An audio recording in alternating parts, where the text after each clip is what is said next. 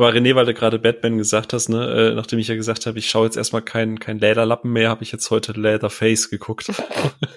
war, ey, war Die Lederwoche. Lederfressen. Ja. Ey, aber ich muss mal sagen, unabhängig jetzt, wie der Film und so ist, ähm, oder wie, wie splättrig oder so, ey, weißt du, wie geil das war, einfach mal wieder einen Film zu haben, der irgendwie mit, mit Abspann 80 Minuten geht? Ey, das war so geil, nachdem ich jetzt gerade erst West Side Story mit drei Stunden irgendwie geguckt habe. Und, davor The das war Batman so, mit drei? Stunden. Ja, also die waren ja gute Filme und so, aber einfach mal, du machst den an, no bullshitting, nach zehn Minuten kommt der erste, kommt die erste gebrochene äh, äh, Speiche in der Hand und wird als Mord, Mordwerkzeug irgendwie benutzt Hm. und dann tak, tak, tak, tak, tak, Abspann. Und es war so, ey, das, ich weiß, Ja gut, das, noch. das werde ich die Woche tatsächlich eher weniger haben. Ich darf ja nicht spoilern, aber von den ganzen Vorbereitungsfilmen gehen die kürzeren drei Stunden. Du hast dir dieses Thema Ja, ausgesucht. stimmt. Ich wollte gerade sagen. Mit Leidenschaft. Ja, äh, bist halt ein echter Gangster, sag ich mal, ne? Also, Mhm, mhm. Ja, aber die Zeit muss man auch erstmal haben, ne? das ist, Mhm. ah, ja, das ist äh, wie so eine Zeitreise, die der René jetzt gerade noch mal macht, ne? Ja, ja, quasi. Oh no, das ist deine Überleitung. Oh no, das wäre jetzt nochmal dein, dein Einsatz. Ja, du meinst die Überleitung, die ich eingeleitet habe, sollte ich jetzt aufschnappen, um dass wir heute über Zeitreise, Zeitreisen reden. Ja, wenn du es nicht tust, dann brüll Ja, ich von der Seite. Dann brüll ich von der Seite rein wie jemand beim Handball, der irgendwann Zeitspiel sehen will. Zeit! Also wir, Zeit also wir können das auch umdrehen und über Reisezeit sprechen, aber ich denke, das ist nicht so spektakulär. Ja, Reisezeit kann ich sagen, wie man in manche Länder, wie lange man dahin braucht, ja, Ja, wie genau. viel lang die Flüge dauern. Da, darüber kann Können wir ich reden und wie viel. sprechen. Ja, weißt du, was mein Rekord ist? Ich habe im Flieger, weißt du, was mein Rekord ist im Flieger, wie viel Filme ich am Stück gesehen habe? Wir müssen aber klein anfangen. Also ich sag mal, Bremen-Hamburg ist eine Stunde. Du kannst eine Serie. Achso, nein, nein, nein, ich rede davon, was mein. Rekord ist an. Oh, nee, du kannst doch im Flug- Flugzeug immer Filme gucken, Entertainment-System. Wie vier viele? Stück. Ich habe Ich sage Nein, ich sieben, mal- weil du nach Neuseeland geflogen bist. sechs waren es da ja. Ah, fast. Okay. Close. Ja, auf wir Flug sind nach da. Neuseeland Sexfilme geguckt? Krass, du Schwein. Oh no, schnell. Fang die Episode an, bevor es schlimmer wird. Ja, das ist, das ist Zeit, Zeit geworden, dann über äh, ja über Adam Jetzt will und ich Eva aber noch reden. wissen, welche sechs Filme du geguckt hast. Also das musst du jetzt schon noch sagen, bevor wir hier Oh, loslegen. ich weiß es gar nicht mehr, welche ich damals. Ich glaube, es war unter anderem Dingens hier äh, mit Daniel Radcliffe hier. Was war das? Harry hier, wo Potter. er Harry Potter. Nein. Swiss Der, Army der Schweizer Man. Swiss Army Man. Harry Potter, war's. Kammer des Schreckens. Ja, genau, Swiss Army Man, genau den meinte ich. Ja. Den, glaube ich, hatte ich da unter anderem gesehen. Daniel Radcliffe als Pupsen Ah. des Taschenmessers. War Ja. ein großartiger Film. Der ist gut, ja. Ja, mit, Ja. Einem, mit einem irrigierten Penis zum Einhängen. Genau. Ja, also Damit das wären wir wieder Was- bei Sexfilmen. Der Kreis schließt sich, wie bei so einem Zeitschleifenfilm. Oha. Aha, ja genau. Also ihr habt es vielleicht schon mitbekommen, wir wollen heute über Zeitreise, Zeitschleifenfilme reden, denn wir haben uns halt eben äh, den neuen Netflix-Film äh, The Adam Project äh, als ja als Grund dafür genommen zu sagen, hey, reden wir mal über Zeitreisefilme, weil mögen wir oder mögen wir nicht. Und ähm, aber bevor wir an die Filme gehen, würde ich hier mal in die Runde fragen, wenn ihr Zeitreisen könntet, ja, wo würdet ihr hinreisen wollen? In welche Zeit? Oder ihr könnt auch unterscheiden, mal, mal kurz zum Besuch, um zu gucken, was da so abgeht, oder halt auch dauerhaft in andere Zeitreisen. Was wäre das bei euch? Äh, zum Beispiel Sophia, was, was Also wäre ich so habe bei dir? also grundsätzlich habe ich eine Standardantwort für die Frage und zwar für kurz vorbeigucken beziehungsweise ein Ereignis mitmachen ist immer immer immer Queens Live Aid Konzert in Wembley. Ich was Musik angeht, bin ich nicht unbedingt in der richtigen Zeit geboren worden und das Konzert hätte ich schon so verdammt gerne live miterlebt. Ja, aber hast du doch jetzt bei Bohemian Rhapsody am Ja, es gibt auch den Mitschnitt vom Live Aid Konzert selber, den habe ich auch schon gesehen. Aber das ist halt nicht annähernd dasselbe. Das ist halt. nee. Auf der Smartwatch. Du magst, du, Gleiches du magst Feeling. dann lieber irgendwie so, in, du magst lieber in der, äh, mitten in der Menge stehen, irgendwie kein Getränk haben, muss dringend aufs Klo, muss sich irgendwo durchquetschen, anschla- Schlange anstehen, riechst den Schweiß von allen. Das hättest du Ja, gern lieber genau miterlebt. ne? genau darum geht's mir. Nee, aber das ist wirklich meine Standardantwort dafür. Und wenn es darum geht, da ein bisschen länger zu bleiben, dann wäre das definitiv irgendwann mittleres bis spätes 19. Jahrhundert, London, England, irgendwo. Ja, doch bevorzugt London, weil ich ähm, ein riesen erklärter Zeit von allem bin, was viktorianisch ist und ein riesen Steampunk-Fan und in die Richtung auch ziemlich viel Stories schreibe und da einfach gerne mal irgendwie einen Rechercheurlaub machen würde. Da musst du auf jeden Fall machen, mal nach Uamaru. In, in Japan. U Nein, Uamaru ist ein Ort äh, in der Südinsel von Neuseeland. Das ist ein Ort im viktorianischen Stil gehalten, der eine Steampunk, äh, ein Steampunk äh, Park uh. hat. Also wir waren da zufällig da bei unserer Reise damals und dann waren halt so wirklich so viktorianisch gehaltene Gebäude da und du hast dann so an der Küstennähe, das ist auch am Meer, hast du dann so einen riesen Park, wo lauter Steampunk-Geräte und sowas stehen. Und darüber hinaus sind zwei Pinguinkolonien. Steampunk und Pinguine, jetzt hast du mich. und viktorianischer Stil, äh, ja genau. Also ich glaube, da wenn es schon nicht für die Zeitreise langt, äh, dann langt wenigstens einmal ans Ende der Welt zu reisen, dann hast Sehr du ein bisschen cool. was davon. Ja, ich hatte bloß gerade die, As die Assoziation also, zu Japan, weil also. die ja ein komplett eine komplette in Anführungszeichen englische Stadt irgendwie bei sich nachgebaut haben. Ähm, die ah, okay. irgendwie ja, wenn du da nur Fotos machst, das wo Leute dann wirklich denken, hey, was machst du? Bist du jetzt spontan auf England Urlaub, bist du aber nicht. Aber ja, Steampunk Park klingt gut. Mhm. Äh, dann machen wir René, du? Boah, die Frage ist echt immer schwierig. Also rein zu Besuch ähm, gerne in die Antike, also irgendwo so 600, 800 vor Christus, weil mich äh, das ganze römische und griechische antike Reich sehr interessiert und ich gerne mal gesehen hätte, wie dieser Lifestyle so wirklich war, den man, glaube ich, egal ob man den in Assassin's Creed überliefert, in diversen Filmen, in diversen ähm, Geschichtsepos, ich glaube, man kriegt das halt immer sehr, sehr romantisiert überliefert und ich hätte da sehr gerne einen richtigen Einblick gehabt, weil mich das ganze Thema sehr interessiert, aber halt wirklich nur zu Besuch, weil wir von einer Zeit sprechen, in der dich einfach ein fucking Schnupfen dahin rafft und das Gesundheitssystem oder Nicht-Gesundheitssystem würde mich wahrscheinlich binnen zweieinhalb Wochen dort töten. Ähm, von daher nur so ein kurzer Einblick in die Zeit. Ähm, aber ansonsten, ich weiß nicht. Ich glaube, wenn, dann so richtig weit nach vorne. Also nicht so 50 bis 100 Jahre, wo du denkst, da kannst du dir noch grob ausmalen, wo die Reise hingeht.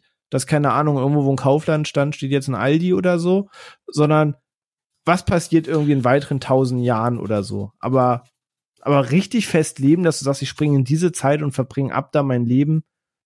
Nee, weiß nicht. Das würde ich Glaub auch nicht, nicht machen. Nee. Ich muss ehrlich sagen, ich bin relativ dankbar dafür, in dem Jahrhundert zu leben, in dem ich lebe, in dem Land, in dem ich lebe. Das ist der Punkt, ja. Ja, aber man merkt schon, René hätte auch nicht so richtig Bock auf den Warlocks dann irgendwann in ein paar tausend Jahren, ne? Weniger. Phil? Ja. Hm.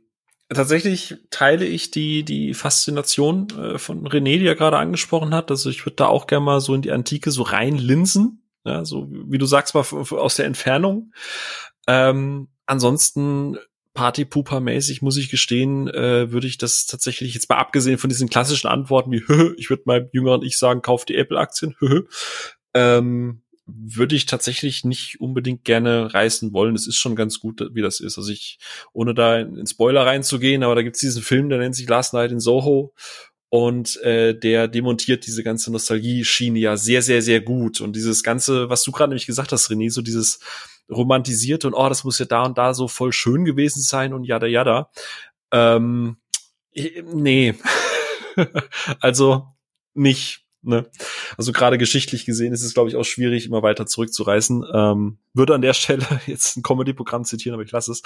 Aber ansonsten, ja, also wenn ich da mal auch nochmal nachgucken würde, würde ich eher wirklich nach vorne reißen. Einfach mal gucken, wie lange haben wir es noch geschafft, bis wir uns äh, alle, alle wirklich, bis wir es wirklich verkackt haben. Ähm, ja, so, so zwei, dreitausend Jahre mal nach vorne, mal reingucken, wie es aussieht. Vielleicht ist ja doch irgendwie Utopie irgendwann. Vielleicht haben wir uns doch alle lieb und alle Ressentiments überwunden. Aber per se mag ich es ganz gerne, was jetzt da ist.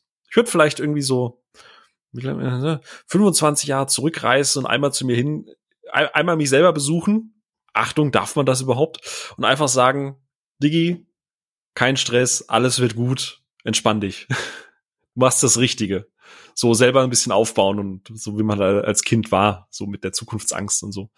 Ja, ich weiß, total langweilige Boomer-Antwort, aber Ja, aber, aber man, man merkt schon, dass ihr alle nicht Anfang der 90er groß geworden seid, ne? Also so, also nicht groß geworden seid in einem entsprechenden Alter wart, weil eine Antwort, äh, also die ich jetzt geben würde, nur zum Vorbeigucken, ist, ich würde, glaube ich, tatsächlich gerne in die Zeitalter der Dinosaurier reisen, um einfach mal zu gucken, wie war das so, wie Ja, sahen doch, die wirklich aus. Ne? Also es hat mich Also, also es schaut so aus wie in Jurassic Park oder doch anders. Haben die Raptoren Flügel und Federn gehabt oder ne? ja, also das, ja, keine Ahnung, ich glaube, du wärst halt innerhalb von einer halben Stunde tot. An irgendwas, Das was da richtig. rumkreucht. So. ja, dann fliege ich. Kito, das dich sticht, einfach Feierabend danach. Ja, ich fliege dann halt aber mit einer krassen Zeitmaschine da einfach oben drüber und guck von oben irgendwie schön herab oder sowas. ja, ich, ich Ähm, mache diese ganzen Reisen auch nur unter der Annahme, dass man in irgendeiner Weise sich schützen kann vor was auch immer, weil ansonsten Maschinenpistole einfach reicht nirgendwo meistens in der. Vergangenheit. Nee, aber Dinos würden mich schon in- Eben, reizen also- generell. Was mir noch gekommen ist, würde mich interessieren, alle möglichen äh, Zeitalter mal anzugucken, wie sich die Flora und Fauna entwickelt hat. Ich würde auch gerne mal ähm, in die USA reisen und da sehen, wie diese ganzen großen Bisonherden und so, wie das ausgesehen hat, bevor die Einwanderer in die USA die einfach krass dezimiert haben. Einfach solche Phänomene. Aber jetzt hast du jetzt hast du so ein Thema angesprochen. Kennt ihr noch die Was ist was Bücher Ja. von früher? Ja. Ja. Genau, und da gab's halt immer, ich habe ja auch einige davon gesammelt und für mich waren die interessantesten irgendwie so mit Dinosaurier, Tiere, unter Wasser, Meer. Und dann habe ich irgendwann mal das mit Flora und Fauna bekommen. Das war das langweiligste Was was was ich hatte, weil ey, Blumen, Gräser, Bäume, es könnte nichts Uninteressanteres geben für mich. Ja, ja, ja. Kann ich unterschreiben. Also bei Gräsern gehe ich mit. jetzt ähnlich. Als jemand, der den Scheiß studiert hat und für sein Herbarium zehn verschiedene Gräser sammeln musste. Ja, Gräser sind furchtbar. Gräser sind die Pest. Oder Steine. Ja, keine Ahnung, ich betitel das wahrscheinlich auch alles falsch. Also ich habe davon gar keine Pla Plan. Also ich, ich kann eine Tulpe erkennen und dann hört's auf. ähm, ich, bin, ich bin Allergiker. Für mich sind Gräser potenzielles Todesmittel. äh, also Mag Gras, aber keine Gräser. Wollte gerade sagen, Ja. ist, ist, sind wir eigentlich schon in dem, in der Zeitepoche, wo man wo man schon so ganz offiziell so, so Graswitzchen machen kann? Oder muss man da jetzt echt noch warten einfach? Ich glaube, das darf man jetzt wieder machen. Das ist, Na, okay, na gut. ich glaube, das ist gerade nicht so verschrien, weil das Ja, Ansonsten- warte, bis das Gras über die Sache Oder gewachsen ansonsten ist. reisen wir einfach noch kurz in die 60er, verlagern die Podcast-Episode einfach in die Zeit, dann ist es nicht so problematisch. Na, in einem Harem auf der Wiese sitzen. Tja, warum nicht? was? Wetter ist doch schön. ich glaube, Ja. wenn René, da geht's an die Hippie-Zeit, 60er, schön. Ja, ja, ja. Ja.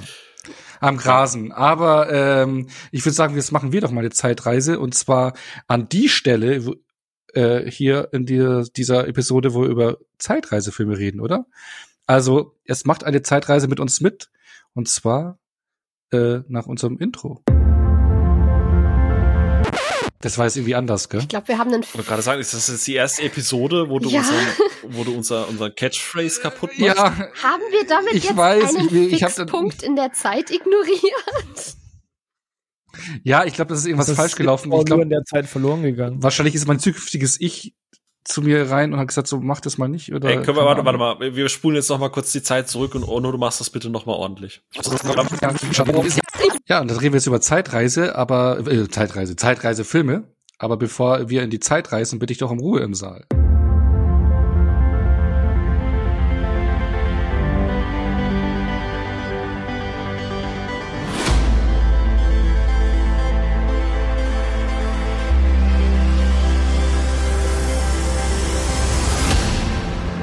Jetzt geht das aber, ne? Dass wir hier über Zeitreisefilme reden können. Ja, jetzt haben wir es freigeschaltet. Was sagst Jetzt, du? jetzt hast du es offiziell eingeleitet, ja. Genau, ne? sagen, oder was sagt Wäre jetzt offiziell den Regeln zufolge, weißt du jetzt, dass wir das gemacht haben? Du kannst dich darauf zurückbesinnen oder wäre das Wissen darum jetzt nicht eigentlich entfernt worden? Dass Du, da musst du hier, wie heißt, wie, wie heißt dieses Time Control Gedöns noch bei Äh, Loki? TVA? Die TVA. TVA, genau. Ti- Time, Time Variance ja. Aber darüber reden wir nicht über Loki oder äh, die TVA und zwar, äh, wir reden einfach so über Zeitreise. reden über Avengers Endgame. Das- genau, genau. nee, ähm, über Zeitreisefilme allgemein, da gibt's ja sehr viele, ne? Also man denkt ja immer so, das ist so ein modernes Genre, ne? So ist es aber nicht. Seit äh, über 100 Jahren gibt's Zeitreisefilme. Also einer der ersten kam 1921 raus, der erste Zeitreisefilm. Und zwar, jetzt wird mich gleich die Sophia schön korrigieren können, weil ich das Englisch wieder komplett falsch ähm, ähm, ausspreche. Sophia, mach dich schon mal bereit. Uh, Connect, Connect, Connecticut, Connect, wie heißt es? Connecticut? Con, ah, Connecticut, Connecticut, genau. Yankee. Entschuldigung, mit diesem Begriff habe ich immer, werde ich immer meine Probleme haben. Yankee in King Arthur's Court. ähm, Court. Ja, aus dem Jahre 1921. Das ist ein Film, der auf äh, Mark Twains gleichnamigen äh, Buch aus dem Jahre 1889 äh, basiert. Und da ging es nämlich um einen Yankee, also wirklich so aus der Zeit so New New England, wo die, äh, ne, so die, äh, wann war das, Ende 19. Jahrhundert ungefähr auch? Und der ist, äh, da hat der Titelheld des Buches einen Schlag auf den Kopf bekommen und ist dann wieder zu sich gekommen in der Zeit von King Arthur.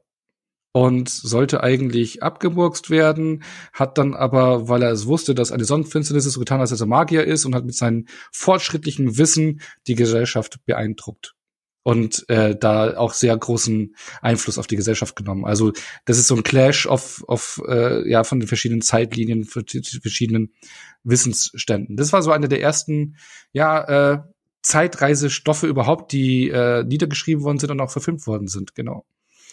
Und ähm, ja, und es geht ja bis heute, äh, dass es Zeitreisefilme gibt. Es gibt ja verschiedenste Au- Ausprägungen, verschiedene, ja, es gibt ja Zeitschleifenfilme wie Und täglich grüßt das Murmeltier oder ganz normale Zeitreisefilme, wo es man einfach in die Zukunft oder äh, in die Vergangenheit reist oder äh, Zeitreisefilme, wo man sein persönliches, sein, sein jüngeres Ich und sowas trifft. Also gibt es verschiedenste Möglichkeiten und darüber wollen wir heute reden. Ähm, aber bevor wir äh, da richtig in, in, ins Detail gehen, äh, würde ich erstmal bei euch fragen, wenn ihr an einen Zeitreisefilm denkt, ähm, welcher Film fällt euch als allererstes ein? Sophia. Ganz langweilige Antwort zurück in die, zurück in die Zukunft.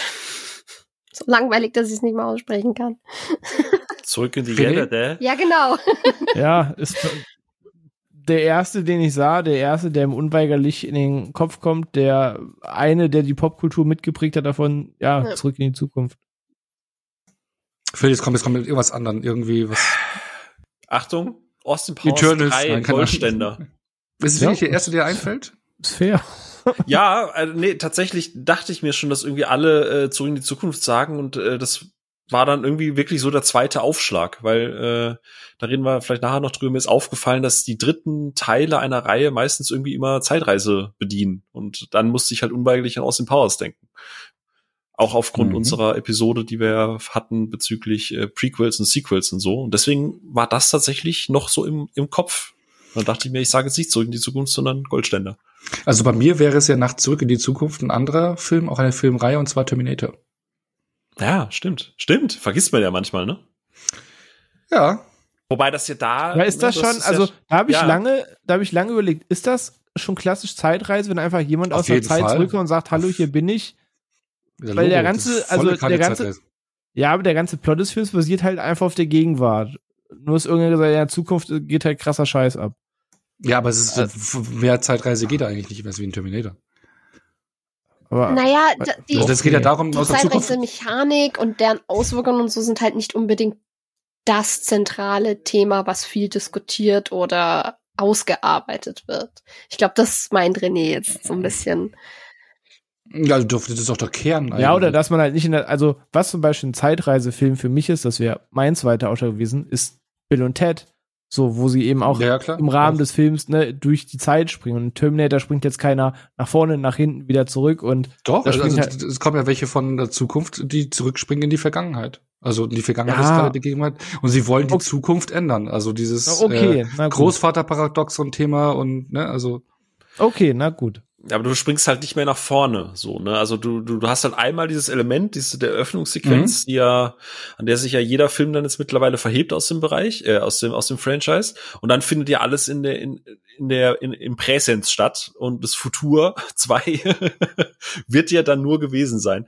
Ähm, ist ja alles dann offen. Also ich, ich verstehe den Gedanken dahinter, aber äh, ich würde ihn tatsächlich trotzdem in dieses Zeit oder zumindest so ein volle also, Kanne. Ja. Volle Kanne. Also für mich ganz klarer ne? Zeitreisefilm. Also für mich auch nach Zurück in die Zukunft der zweite nicht mal da denken muss. Bei mir, ganz klar.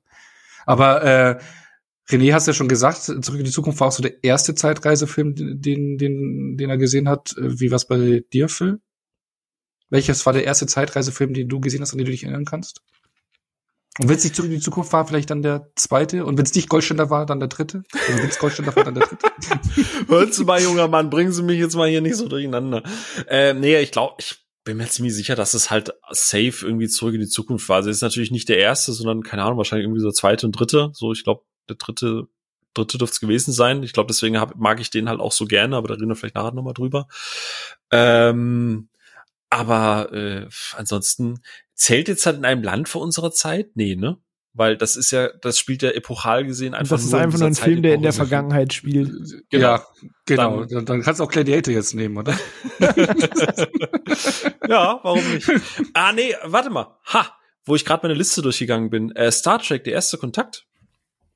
Mhm. Star Trek hat mehrere Filme, die mit der Zeitreisemechanik mhm. spielen, ja. Aber das war tatsächlich so auch bis heute einer meiner liebsten Star Trek Filme. Aber der war so das erste Mal, wo ich mich bewusst mit diesem, wir müssen irgendwo hin, um dann effektiv etwas später zu ändern. Weil da war ich, äh, ich glaube, Terminator kam erst danach für mich so zum Gucken. Okay, und bei dir, Sophia? Ähm, ja, auch zurück in die Zukunft ziemlich sicher. Ich, boah. Ich meine, da haben mich meine Eltern irgendwann hingesetzt, äh, speziell mein Vater, und hat gesagt, wir gucken den jetzt. Und ich weiß noch, dass ich da noch jung genug war, dass mich der Showdown damals total gestresst hat. Also ich war fürchterlich aufgeregt und habe mir fürchterliche Sorgen um Marty gemacht, dass irgendwas passieren könnte. Ähm, also ja, ich schätze mal, das war mein erster.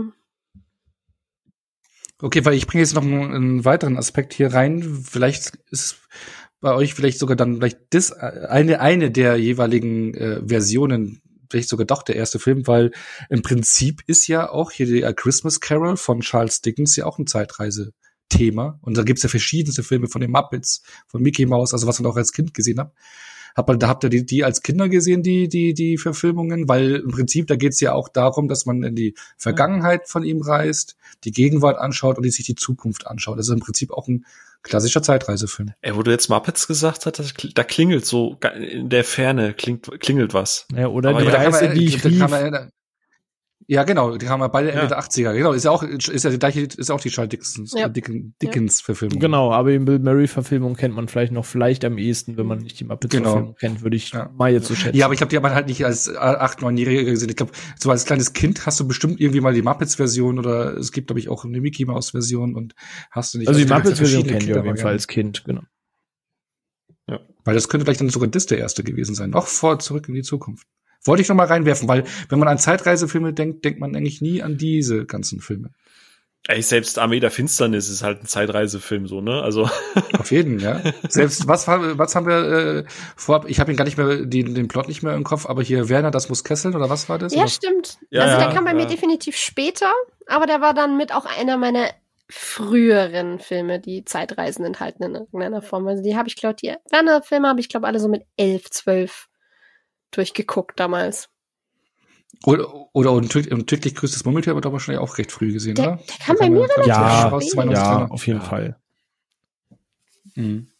Aber äh, wie steht er denn zu diesen so gelagerten Filmen, Zeitreisefilmen? Das Thema, äh, ja, ist es was Besonderes für euch, was Interessantes für euch? Habt ihr dann Bock auf dieses Thema in Filmen oder sagt er so, hm, mir egal, Hauptsache geil gemacht? Oder eher total totlangweilig oder keine Ahnung. Zeitvertreib. Netter Zeitvertreib. Der Phil, ähm, sagst du? Ähm, ich witzigerweise vor dieser Episode habe ich da eigentlich nie drüber nachgedacht. Es ist immer so, es ist halt da. Weil äh, ich habe das gerade jetzt auch mit dem Adam Project, wenn wir später noch drüber sprechen. Ähm, du hast es ja eben schon schon ähm, so angedeutet. Es, keine Ahnung, wenn du einen Actionfilm hast, weißt du, was du bekommst. Aber ich glaube, es gibt ja nicht so diesen Zeitreise, Zeitreise-Film, sondern er ist ja immer nur quasi untergeordnet zu dem, was der Film Das eigentlich ist nur ein für Genre Stilmittel ist. innerhalb des Films. Mhm. Und je Ja, nachdem, ja, aber es gibt ja so die Zeitmaschine, glaube ich, das ist schon ein ganz elementares Element, oder? Ja, aber es ist Kann halt ein das- Abend, aber es ist ein Abenteuerfilm mit Zeitreisen, aber er Mhm. funktioniert irgendwie als Abenteuerfilm. Action ohne Ja, hat schon ohne Action funktioniert. Ja. Also ich, ich weiß, was Phil sagen möchte. Dass ich ich Juhu, sehe das René nämlich versteht mich mal. Das, das ist halt mehr so ein Gimmick ist, ne? So wie in Genau. Ten, Tenet zum Beispiel ein Äh, Zeitreise. Genau, also sie spielen mit diesem Stilmittel oder ne, wie du eben auch Beispiele nennst, dass du einfach an einem Punkt an der Zeit springst ähm, oder einem Your Name, der eigentlich eine süße Body Switch Ach, Romantik-Geschichte erzählt, aber auch ein Zeitreisen-Element in sich hat. Aber es ist immer das Gimmick, das die Story mit erzählt, aber es ist nicht, dass der gesamte Film auf diese Zeitreise basiert, während halt andere Genre äh, auf diesem Schau, Genre und basieren. genau, sagt genau deswegen hätte ich die ganze Zeit nicht Your Name erwähnen wollen, weil das damit was mit Zeit ist, ist halt eigentlich ein massiver Spoiler für den Film. Also mich hat es damals kalt erwischt und ich würde das eigentlich niemandem vorwegnehmen wollen. Deswegen wollte ich den nicht erwähnen, aber jetzt Oh, ist es wohl zu okay. spät. Ja, aber die Verschiebung davon wird doch in den ersten Minuten thematisiert. Egal, lassen wir das. Wüt wütende Mails bitte an René Ja, aber ich glaube, es wäre, aber es wäre bestimmt, äh, äh, die Hörerschaft wäre wahrscheinlich enttäuscht gewesen, wenn wir Your Name nicht genannt hätten. Gut möglich, ja. Safe, so. Nee, aber, aber prinzipiell, weißt du, guck mal, Terminator hast du ja gesagt, ist sofort der zweite Film, ne? Aber keiner würde sagen, es ist der beste Zeitreisefilm der Welt, sondern es ist halt der beste Actionfilm der Welt, so. Ja, der beste Äh. Zeitreisefilm der Welt ist ja Zurück in die Zukunft. Zwei.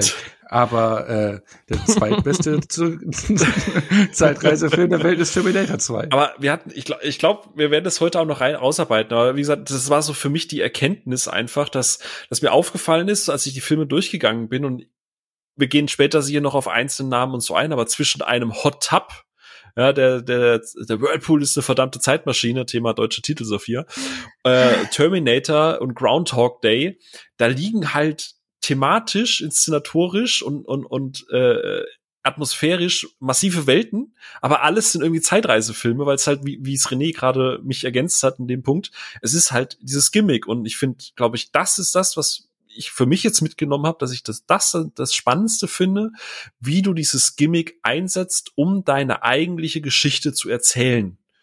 Ja, ich, So, das wäre jetzt so das, was ich am faszinierendsten, glaube ich, dran ich habe, finde. als ich mich ne? so ein bisschen nach- orientiert habe, mal nach wa- was sind Zeitreisefilme und so, habe ich festgestellt, dass ich das für mich persönlich so ein bisschen kategorisiere nach, was ist von der vom Grundprinzip und und von was steht schon in der Synopsis und was ist die Prämisse? Hast du Filme, wo die Zeitreise einfach schon ein elementarer Bestandteil ist, wie eben zum Beispiel bei Predestination, wo einfach direkt äh, jede Inhaltsangabe anfängt mit der Zeitagent, bla bla. Ähm, und dann hast du Filme, wo du eben eigentlich was anderes hast und dann kommt aber noch irgendwas mit Zeit mit rein. Also ich unterscheide das so ein bisschen zwischen, es ist definitiv irgendwas mit Zeitreisen und es hm, ist auch massiv im Fokus und zwischen, wir haben das und das und vielleicht kommt noch irgendwas mit Time Loop oder irgendwas mit Zeitreise oder irgendwas mit Sprung oder was auch immer. Das habe ich so für mich festgestellt. Und René, wie schaut es bei dir aus mit der Begeisterung oder Nicht-Begeisterung oder eher so, yo? Mhm. Nee, die, die Begeisterung ist in gewisser Weise schon da, aber ähm, wie gerade schon rausgearbeitet wurde, du weißt ja trotzdem nie, was für ein Genre es ist. Also wo ein Actionfilm ein Actionfilm ist, kann ein Zeitreisefilm ein Drama, eine Familiengeschichte, ein Actionfilm, Sci-Fi-Thriller oder eine Komödie wie Ritter Jamal sein. Ähm, von daher, ich mag das schon immer und bin auch immer gespannt, wie man halt diesen Kniff umsetzt, ob das elementarer Teil der Geschichte ist. Also spielst du mit diesen Sachen mit Wirkung und Ursache und was wir machen, wirkt sich auf irgendwas aus und ist das gut, ist das schlecht? Ähm, und oder es findet wirklich nur ganz beiläufig statt. Aber prinzipiell mag ich die, das, das, das Gedankenspiel dahinter schon immer sehr gerne. Also prinzipiell kriegt man mich mit der Thematik, aber sie ist für mich meist nicht ganz ausschlaggebend. Wir kommen ja sicher dann später noch zu Time Loop Film, wo diese Schleife ein elementarer Bestandteil des Films ist und da fängt es dann an, ein wichtiges Stilmittel zu werden. Aber in Filmen, wo das nebenher stattfindet, also in Terminator ist mir zum Beispiel eigentlich relativ lax, ob die jetzt aus der Zukunft kommen oder aus der 18. hinterm Block von der Ecke und irgendwie Terror schieben. Das, also der Actionfilm ist deswegen trotzdem genauso cool. Ja, also, aber ich fand es schon mit dem Zeitreisethema schon ziemlich spannend. Also ich persönlich finde das generell Filme mit Zeitreisethematik immer irgendwie interessant, weil du kannst immer recht smarte Dinge draus machen. Ne? Also du kannst da viel rumspielen und äh, wenn du ein gutes Drehbuch hast, eine gute Idee hast, kannst du halt schon allein mit dem Element ja tolle Twists einbauen oder irgendwie ja was Besonderes reinpacken und was Gutes schaffen. Aber man kann halt eben auch äh, ganz schön auf die Nase fallen, finde ich. Also wenn du nämlich nicht zu durchdacht bist oder ich meine, klar, es geben sich aufgrund der Thematik ja immer irgendwie Plotholz. Also man muss ja schon immer irgendwie was schlucken. Gerade was so das ganze Thema hier ähm, Großvaterparadoxon oder generell Zeitparadoxon betrifft. Ne? Also was die Schleifen, was zuerst, wenn du was in der Vergangenheit änderst, was hat es für Auswirkungen und äh, blablabla. Wenn man das nämlich wirklich sich komplett zerdenkt, da kann man sich dann auch so einen Film zerdenken. Ne? Wie ist denn so das bei euch? Äh, äh, weil meistens hat ja der Film so eine Idee, sagen wir mal jetzt wie bei Terminator, zwar recht simpel, aber hey, wir äh, wir räumen das Spannungsfeld, holen wir daraus, dass halt eben zwei, eine Maschine und ein Mensch aus der Zukunft zurückkommen. Der eine will eine Person töten und der andere beschützen und äh, man holt sich daraus die Spannung, aber das ist so der Gimmick, aber funktio funktioniert dieser Gedanke überhaupt? Wenn sie jetzt die Person töten würden, was würde dann passiert? Ändert sich die Zukunft? Und gerade bei Terminator 1, okay, jetzt spoiler ich mal, volle kann, aber ich glaube, jeder hat den Film schon gesehen, dass Sarah Connor dann natürlich auch hier äh, eben aus der Zukunft der Vater von John Connor eben zurückreist und ähm, wenn die in der Vergangenheit eigentlich für den einen nicht miteinander geschlafen hätten, hätte es den Jungen in der Zukunft nicht gegeben. Also so, du hast schon ein gewisses Paradoxon, funktioniert das so, ne? Aber ich finde, man hat ja immer so eine Idee, auf die so ein Film ähm, zulaufen will. Und man muss schon einige Sachen schlucken, äh, äh, damit man da mit Spaß haben kann. Man kann sich sowas auch sehr zerdenken. Wie ist es so bei euch? Könnt ihr da diese Sachen schlucken oder zerdenkt ihr euch die? Ne? Also gerade Phil, will ich, also du, du bist ja schon immer so so ein. ein, ein ich bin der Denker in der Gruppe. Danke, schön. Danke. Nein, aber du, du, du, du pickst dir ja schon immer so gerne so die Störrosinen raus. Und äh, kannst du dich daran aufhängen, wenn da jetzt irgendwie was schief ist? äh, kannst du dich dran auf, genau, wenn, wenn, da irgendwas unrund läuft und nicht ganz in time ist oder wie schaut's da bei dir aus? Ich komme da wieder auf das, was wir jetzt gerade so ein bisschen rausgearbeitet haben. Ich, ich, übrigens sehr, sehr spannend. Ich, ich glaube, das ist ein Podcast, wo wir quasi auch, während wir drüber reden, noch sehr viel darüber lernen über die Thematik. Also ich bin sehr gespannt, was die anderen jetzt dann auch gleich sagen. Ähm, ich glaube, es kommt ein bisschen drauf an, wie mir der Film das verklickern möchte. Äh, wir hatten heute, äh, René und, und, und ich hatten heute auf dem Discord wieder eine Unterhaltung Thema Interstellar und Christopher Nolan, der ja auch immer äh, gerade bei Tenet und so weiter René, ich glaube, du hattest es gesagt, ne, dass, dass er ja auch Wissenschaftler gefragt hat, wie das potenziell wäre mit Zeitreisen, dass er das Ganze wissenschaftlich mhm, mhm. aufarbeiten wollte, bla. Äh, sich der Film dann aber halt keine Ahnung, 30 Minuten damit beschäftigt, mir zu erklären, wie alles funktioniert, nur ab Minute 31 halt einfach sich überhaupt nicht dran zu halten, weil er halt merkt, ja, scheiße, Wissenschaft und geile Action sind halt einfach dumm. Es funktioniert nicht miteinander. Ähm, aber wenn ich jetzt halt einen Hot Tub äh, äh, äh, Hot Tub Time, äh, Time Machine mir angucke, ey, dann, dann denke ich halt nicht drüber nach, ob das jetzt halt alles realistisch ist oder so ein Prince of Persia oder so irgendwas. Also es kommt halt so ein bisschen auf diesen Anspruch drauf an. Ist, ist ähm, die Zeitloop von, von ähm, und täglich grüßt das Murmeltier, ist das irgendwie logisch oder wird man das genauso machen?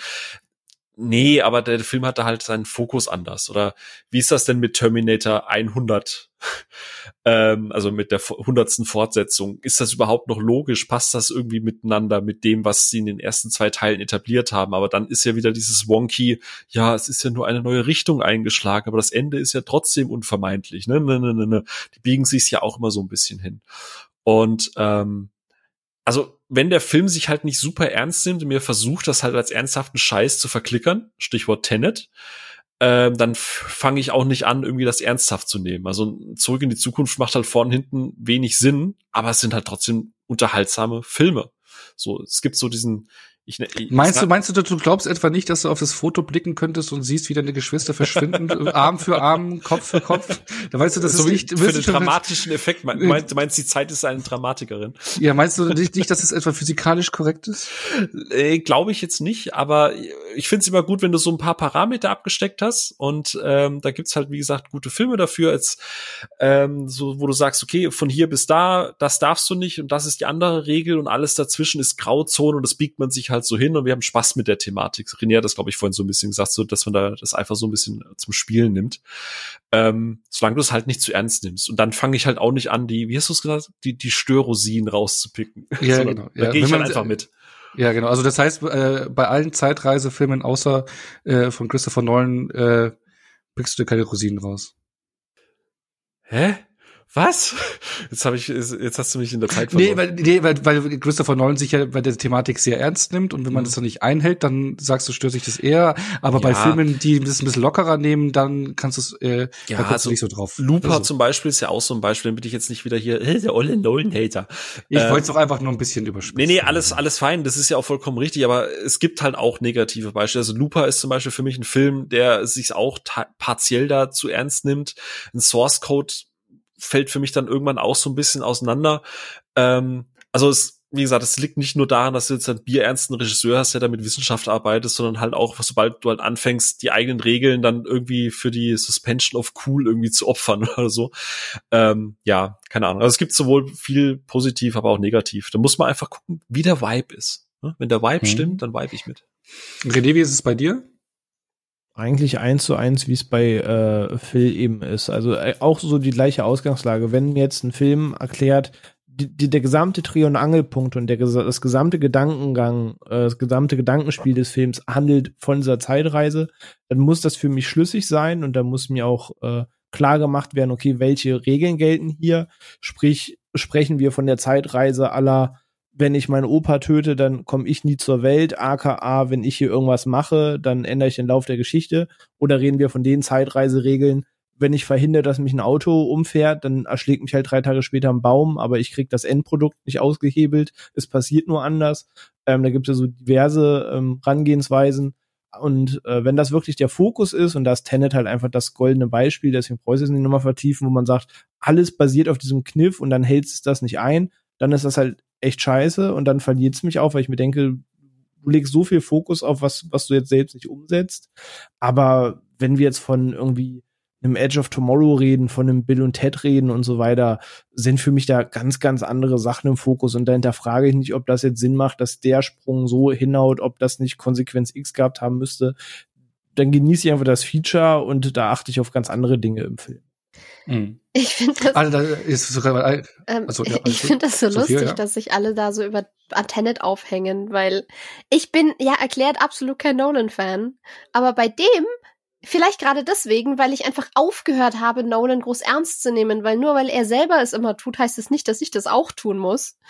Ähm, und bin da mit einer komplett anderen Einstellung reingegangen und habe dann halt wirklich wörtlich genommen von wegen, denken Sie nicht drüber nach, fühlen Sie es einfach. Und habe einfach nur komplett dumm das Spektakel genossen und habe überhaupt nicht groß angefangen, viel zu hinterfragen und dann macht der eigentlich relativ Spaß. Aber ich verstehe, ich, ich verstehe ne? aber, ich verstehe aber, warum Leute sagen, ey, jetzt kommst du mir wieder mit tausend Erklärungen und ich meine, 80 Prozent von den Dialogen in diesem Film bestehen ja einfach nur aus irgendwelchen Pseudowissenschaftsblabla oder wie ich es äh, immer gerne rede, äh, ähm, nenne Star Trek Technobabble. Ähm, aber ich weiß nicht, ich habe das irgendwie sehr ignoriert bei dem Film. Was mir jetzt aber sehr aufgefallen ist in der Vorbereitung auch auf die Folge oder dem bisschen, was ich gemacht habe an Vorbereitung, war, dass ähm, mein Problem war eigentlich nie groß, dass ich mich bei den Zeitparadoxa oder so irgendwie versteigen würde in irgendwelche Analysen, weil ich gemerkt habe, es tut meinem Gehirn nicht gut, wenn ich mich da zu, mit, zu sehr mit verbiege und verknote. Ähm, und ich, ich möchte auch Sachen wie Zurück in die Zukunft gar nicht groß auseinandernehmen, weil ich dann eh keinen Spaß mehr damit habe. Ähm, manchmal macht Spaß, sich reinzufuchsen, aber die meiste Zeit lasse ich mich einfach nur drauf ein. Und solange mir nicht irgendwas massiv quer steht und ich sage, okay, jetzt blicke ich es gar nicht mehr, ist es mir eigentlich egal. Was mir aber aufgefallen ist, ist, dass Filme, bei denen diese Zeitreisekomponenten so massiv im Fokus stehen, äh, Beispiel auch wieder Predestination jetzt zum Beispiel, ist, dass diese Filme in mir die Erwartungshaltung erwecken, dass irgendwo ein Twist kommt oder irgendwo dieser Film versuchen wird, dir den Teppich unter den Füßen wegzuziehen. Irgendwas will er tun, was dich überrascht. Und irgendwas ist dann miteinander verbunden oder irgendwas ist dann, irgendwer ist sein eigener Sohn oder was weiß ich was. Und das wiederholt sich sehr als Muster in dieser Art von Film. Und das strengt mich dann wiederum an, weil ich dann extrem kritisch ans Writing rangehe und bei jeder Begegnung von Personen miteinander anfange zu hinterfragen, wer wer ist und feststelle, dass das sehr, ich nenne es mal incestuöse Verhältnisse sind unter den Charakteren meistens. ähm, so, so wie auch in, in, in ähm, ist kein Film, aber Dark auf, auf Netflix, wo ja dann sämtliche Ach, ja. Äh, Stammbäume ein einziger Kreis sind. und das ist dann, das ist dann so ein, so, ein, so ein Thema, was sich da massiv durchzieht und dann schaffen es diese Filme irgendwann gar nicht mehr, mich irgendwie zu überraschen, weil ich dann sowieso immer sage, okay, gut, du bist dann wahrscheinlich in dem und dem Verhältnis zu dem und dann wirst du wahrscheinlich die große Überraschung sein und im Endeffekt brauche ich jetzt gar nicht weiter gucken, weil sie darüber hinaus häufig nicht mehr so viel zu bieten haben. Das klingt so nach dem Schamalan-Effekt. Du erwartest ja. halt so sehr einen Twist, dass egal wie gut der und wenn er auch wirklich gut geschrieben ist, weil äh, ein Film, den wir nachher vielleicht als Keimtipp haben, den du jetzt ja. extra geguckt hast, äh, die wir, den wir ja unterschiedlich gut in der Qualität sehen. Äh, ne, also wenn du es halt dann massivst erwartest, dann kann das halt noch so gut sein. Wenn du anfängst, dann das so sehr zu erwarten, dann kann es halt natürlich am Ende ist es halt eine ja, genau. So, ne? Und das äh. ist bei Dafür, dafür sind diese Filme prädestiniert so ein bisschen. Predestination. Mhm. Genau, aber es ist ungefähr das, was der Film auch so jetzt gerade eigentlich auch schon vorhin so angedeutet hatte. Ne? Also entweder bist du so ein Film, der sich bei der Thematik halt super ernst nimmt und dich ja irgendwie überraschen und sonst irgendwas machen will und smart sein will, dann musst du halt auch smart und durchdacht sein und das halt nicht nüchtrig sein. Ne? Aber wenn du halt einfach nur unterhalten willst und dieses Thema das als Gimmick, als Aufhänger nimmst für einfach eine, eine coole Idee nimmst, um einen äh, lockeren Aufhänger zu haben, dann gehst du halt einfach nicht, nicht mehr so kritisch ran, wie man sich zurück in die Zukunft oder täglich grüßt ja. Ich glaube, keiner nee. hinterfragt sich, warum Bill Murray den gleichen Tag immer wieder hinter dem. Er fragt keiner danach. Es ist einfach super witzig, wie er sich da reinsteigert. Genau. Wie die Dynamik in ihren Lauf nimmt, ne? Ja, und ich meine, Time Loop eröffnet dir halt viel mehr Möglichkeiten, einfach Charakterstudien zu machen. Wohingegen ich finde, wenn du unbedingt auf einen Twist hinaus willst, in einem ernster angelegten Film, es gibt halt nur so und so viele Möglichkeiten, wie scheinbar sich fremde Charaktere doch verbunden sein können miteinander. Und da, ja. da gibt's erstaunlich wenig unterschiedliche Ansätze, die ich bislang beobachtet habe. Und ja. Weißt du, was ich total spannend finde? Jetzt, ich, ich höre ja manchmal euch zu, was ihr sagt. und auch, auch dir jetzt. Und das, was du gesagt hast mit diesem sehr Inzest, äh, ich habe mein Connecticut gefunden. Heute stolpern wir alle mal sprachlich. ja, mit inzestös und, und im allem. Eigentlich würde das auch perfekt auf Interstellar passen, oder? Weil im Endeffekt läuft das ja auch auf so diesen, dieses große, twistige Ding da hinten dran raus, dass dann irgendwie doch alles irgendwie man, äh, sich im Endeffekt dann doch irgendwie alles kannte. Ne? Also würde das, eigentlich passt das von dem, was du jetzt erzählt hast, wie ich dich verstanden habe, schon so ein bisschen ja. in dieses, dieses so ernst nehmen und dann musst, hast du halt nur so das und das Element, das du halt noch bedienen kannst. Und das kommt ja dann irgendwie am Ende auch. Und Tenet ist es ja das Gleiche. Ja. Spannend. Wobei ich finde der Tenet äh, sehr, sehr spannend. Ich finde es eine im Kern eine sehr smarte Idee, dieses, diese dieses Thema der partiellen Zeitreise. Ey, dass es nur absolut. Elemente, Dinge gibt. Die Idee finde ich so genial. Sie wird am Anfang, finde ich, auch für die Action-Set-Pieces und die Einführung sowas wie das toll genutzt. Aber der Showdown war für mich eine große Enttäuschung, weil man das dann wirklich nicht auf, auf, auf, die, auf die Straße gebracht hat, das Thema richtig und richtig genutzt hat. Also ich finde es leider ja sehr ungenutzt. Das diese ist so wie Inception auch massiv hinter den Möglichkeiten zurückbleibt. Du hast eine komplette Traumwelt zur Verfügung ja. und fährst Ski. ja, dann schau lieber Paprika ist besser. Ja. Nein, aber ja. oder ich meine Inception hat sich ja an Paprika ja, bedient, ne? Also ähm. ich hab, Ja, ich bin mehr so der Chili-Mensch. Es ist halt, ist halt Satoshi Kon in Ja. Grau. Also wir werden, wir werden ja sicher irgendwann mal noch über Nolan äh, speziell reden. Ich meine, da kommt ja jetzt auch wieder in Zukunft was. Aber ich stelle mir auch gerade das, was du gesagt hast, Ono. Ich fand die Prämisse und ich hatte das lange nicht mehr, dass mir ein Tenet, äh, Tenet, dass mir ein Nolan-Trailer halt einfach Bock gemacht hat. Und ich hatte tatsächlich eine, eine, eine positives Mindset für Tenet. Und ich dachte mir, jeder andere Regisseur so dahinter. Irgendeiner, der, der einfach Spaß mit so einer Thematik hätte. Keine Ahnung, packt dann Rob Cohen hin, packt dann Steven Spielberg hin, packt dann Guy Ritchie. Mir, mir total egal. Ähm, irgendwer, der das, der diese ganze, die, diese geile Action irgendwie in einen lust, unterhaltsamen Film packen könnte. Da hätte ich so Bock drauf gehabt. Aber ja. Ja. Ich finde ich find die erste Hälfte gar nicht verkehrt, aber dann ich äh, ja, dann wird's nicht so cool. Hat einen furchtbaren Antagonisten Ja, und äh, lame Agentenstory und das Finale ist auch, also dann will man ja eben diese Thematik ja super smart ausspielen. Ich finde, verliert jegliche Übersicht und äh, damit auch ja den Spannungsgrad des Gimmicks aus, aus, aus, aus dem Blick und dann zerfällt für mich der Film. Da rettet nicht mal Batman was. Ja. Aber gut, ähm, äh, wir stehen, glaube ich, alle recht gleich zu diesem Thema. Habt ihr dann so ja Subtypen des Zeitreisefilms, den ihr präferiert, oder seid ihr da einfach offen für alles? Sei es jetzt äh, Zeitschleifenfilm, klassischer Zeitreisefilm oder Konfrontation. Es gibt ja auch die Konfrontation mit den eigenen Ich, ne? Also das gibt es ja auch in verschiedenen Varianten, wie zum Beispiel äh, ähnlich jetzt den The Adam Project, den wir äh, nachher besprechen, ist ja auch die Konfrontation mit den gleich eigenen kle- jungen Ich. Gab es ja auch schon hier mit ähm, The Kid zum Beispiel mit Bruce Willis oder sowas. Also habt ihr irgendwie so ja äh, Präferenzen irgendwie äh, für die Thema, äh, also irgendein Typ, den ihr lieber schaut oder äh, oder ist es eher entscheidend, was der Film draus macht und dass das ganze Ding passt? Mm, Im Großen und Ganzen eigentlich erstmal egal und wichtig, was der Film draus macht, aber um eine Präferenz zu nennen, sind es tatsächlich inzwischen Time Loop Filme, weil das die, die Prämisse kann sehr schnell öde werden, weil ja, er wiederholt das so lange, bis er den, den goldenen Weg findet.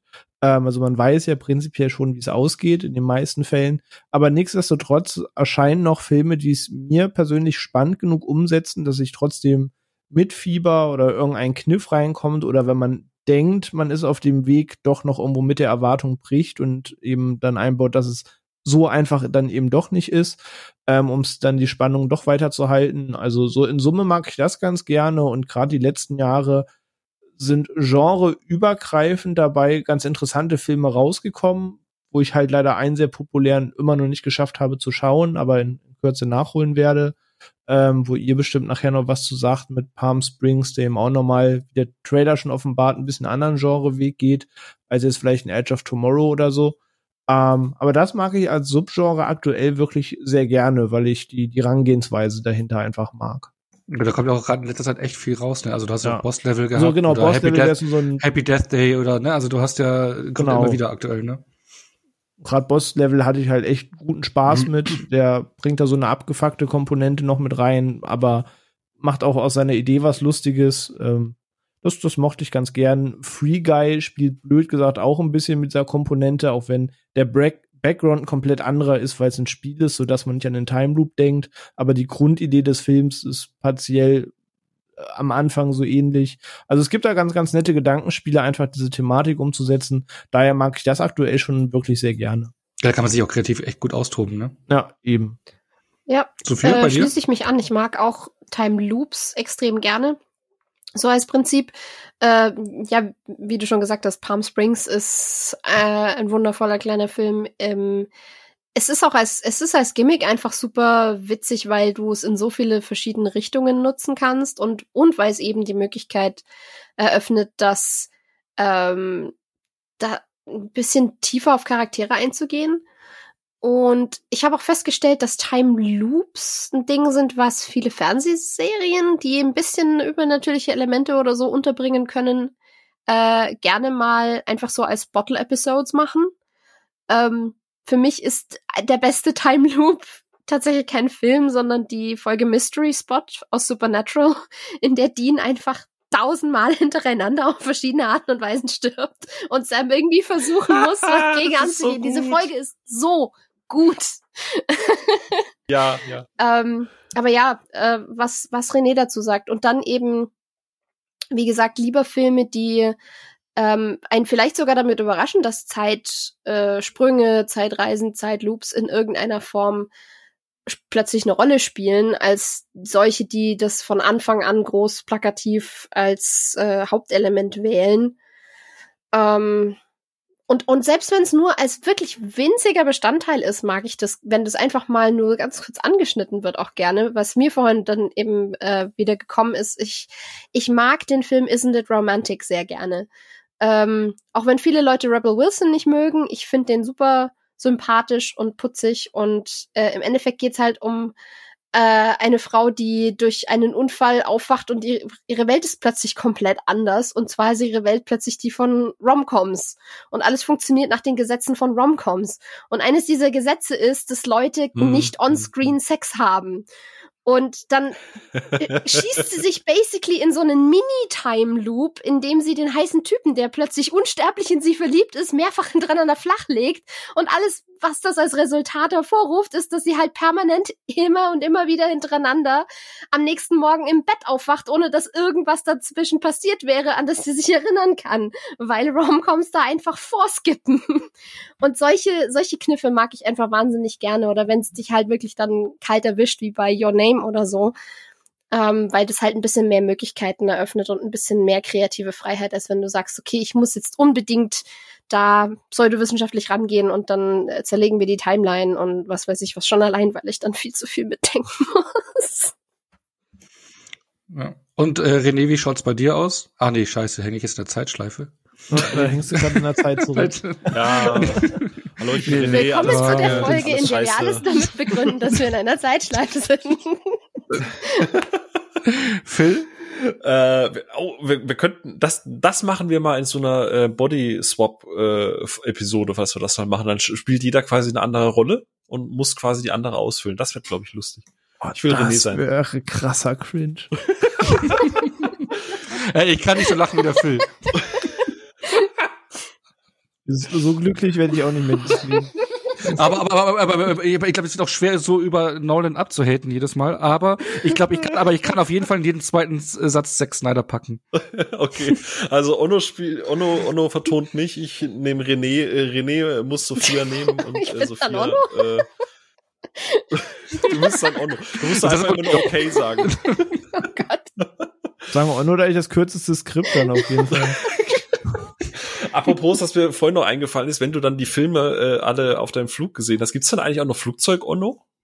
Oder ist das Ach so, ja, weil ja Flugzeug Onno ist ja schon auf jeden Fall, weil da mit Müdigkeit, ja genau, mit Müdigkeit zu kämpfen, kleiner Bildschirm und so, ne, es ist halt schon, ja. Das ist eine Challenge. Okay, dann gibt's bald ja. noch Flugzeug Onno. Aber ähm, was präfer welche Zeitschleife präferierst du, Phil? Ich präferiere einen schönen Strahl. oh Gott, was prädestinierst du? Predestination? Ähm, ich, ich ähm, gehe tatsächlich mit den beiden soweit mit. Ähm, mir ist jetzt auch aufgefallen, äh, gerade in der Vorbereitung, dass die Filme, die mir jetzt auch in den letzten Jahren so positiv aufgefallen sind, dass das tatsächlich alles Time Loops sind. Äh, also ihr habt schon gesagt, Boss Level, Palm Springs, äh, großartig, ne? Die machen Happy halt Death einfach Day. Bock.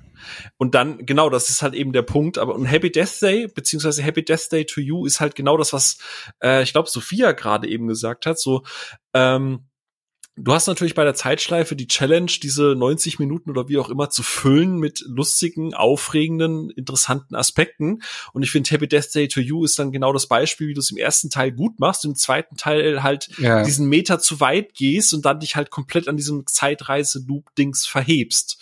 So, und deswegen ist es ein schönes Beispiel innerhalb eines kann man da schon von Franchise reden? Oder ich glaube, die wollten, ich glaube, das ist auch eine Blumhaus, äh, äh Blumhaus-Produktion. Ich glaube, die wollten da schon ein Franchise starten. Man kann auch aber, altmodisch einfach ja, Reihe ähm, sagen. Ja. ja, aber, aber es war schon, glaube ich, die Pläne dahinter, das groß zu machen, weil Happy Death Day war schon ein großer äh, Überraschungserfolg. Ja. Der Indie-Tipp, der dann immer geteilt wurde, nachdem er schon eine Million Mal gesehen wurde. Ähm, aber äh, es ist halt, wie gesagt, so ein Beispiel, wie du dich halt auch verheben kannst. Aber auf der anderen Seite muss man halt auch sagen, äh, René hat jetzt eben ganz, ganz oft schon den, den Titel genannt und es ist nun mal leider einfach ein Titel, wo immer noch Leute den nicht mal kennen. Aber Edge of Tomorrow, ne? Der macht halt auch diese Zeitschleife-Thematik halt richtig gut und erzählt aber parallel dazu halt auch eine wirklich gute Story und ist halt auch noch ein guter Actionfilm. Also da kommt wirklich Und sehr, sehr er viel hat den Gutes zusammen. Vorteil, dass man ihn auch als Nicht-Tom Cruise-Fan gucken kann, weil Tom Cruise drin mehrfach umgebracht wird. Das ist einer der Gründe, warum meine beste Ja. Freundin den gerne guckt. Und du hast eine super, Du hast ja Ja, Emily du hast- Blunt, ey. Also, Entschuldigung. genau, wollte ich auch sagen, das ist eine tolle Emily Blunt da Absolut. drin. Der hat, also Edge of Tomorrow ist halt auch Mhm. ein krachendes Ding. Also der ist auch richtig geil. Genau. Aber auf der anderen Seite muss ich halt auch gestehen, ich habe schon Filme, die die überwiegend meistens ja in die Zeit irgendwie so zurückgehen, habe ich auch schon so einen Sweet Spot dafür. Also ähm, äh, da gab's Dings hier, wie hieß er? Äh, hier äh, X-Men Days of Future Past finde ich halt Mega. Finde ich halt richtig gut, ne? Also Ja. das funktioniert halt für mich. Der hat so ein paar Regeln, das was ich ganz am Anfang gesagt habe, der hat so Zaun rechts, Zaun links und alles was dazwischen passiert ist halt so, sagen wir mal Story getrieben, aber äh, macht halt trotzdem alles aus meiner Sicht halt verdammt viel richtig. Ja, ich einer der besten. X-Men-Filme für mich. Und der bringt halt eben diese beiden X-Men-Universen, und die kann man ist vielleicht übertrieben, aber er hat ja zwei X-Men-Welten, Mhm. so diese Mhm. Ur-X-Men-Filme und die neuen X-Men-Filme, die werden so smart hier miteinander verschmolzen. Ja. Ich mochte den richtig gerne. Ja, ist auch mein zweitliebster Und das X-Men-Film. ist auch ein, Nach X-Men 2 wahrscheinlich, oder? das Exakt, ist auch so, ein, so, ein, so ein Prinzip, was ich auch sehr genieße in Zeitreisefilmen, egal in welche Richtung, ist, wenn du quasi einen, in Anführungszeichen, Kulturschock hast in irgendeine Richtung, so Fish out of water mäßig, Ja, dass ja, ja. Leute sich halt in einer komplett anderen Zeit zurechtfinden müssen. Weswegen ich zum Beispiel äh, Dark Shadows sehr gerne mag von Tim Burton, den ja viele nicht unbedingt so Mhm, geil fanden mhm. und der wirklich seine Probleme hat. Also der Film ist etwas chaotisch. Aber einfach nur dieses Ding von, du hast einen super altmodischen Vampir, der geistig noch im 18. Jahrhundert hängt und packst den in die 70er Jahre, ist halt, es ist einfach super lustig und das, dieser Clash macht halt einfach echt Spaß. Ja. Ich heb mir noch jetzt ein, zwei Namen dann auch für, für, für später auf, weil ich würde es halt zum Beispiel noch, ähm, und nachdem ich den zweiten Teil wirklich schlimm fand, hätte ich nicht gedacht, dass das jetzt noch funktioniert. Aber auch hier wieder dritter Teil, Man in Black 3, ne, Ja. finde ich einen richtig guten Ja. Zeitreisefilm. Der macht verdammt viel richtig und hat sogar ein Ende, wo ich ein bisschen feuchtes Äugchen bekomme, so. Mhm. Ähm, aber, Aber ich finde aber ich finde der ja auch gut, für dass mich man halt richtig gemacht.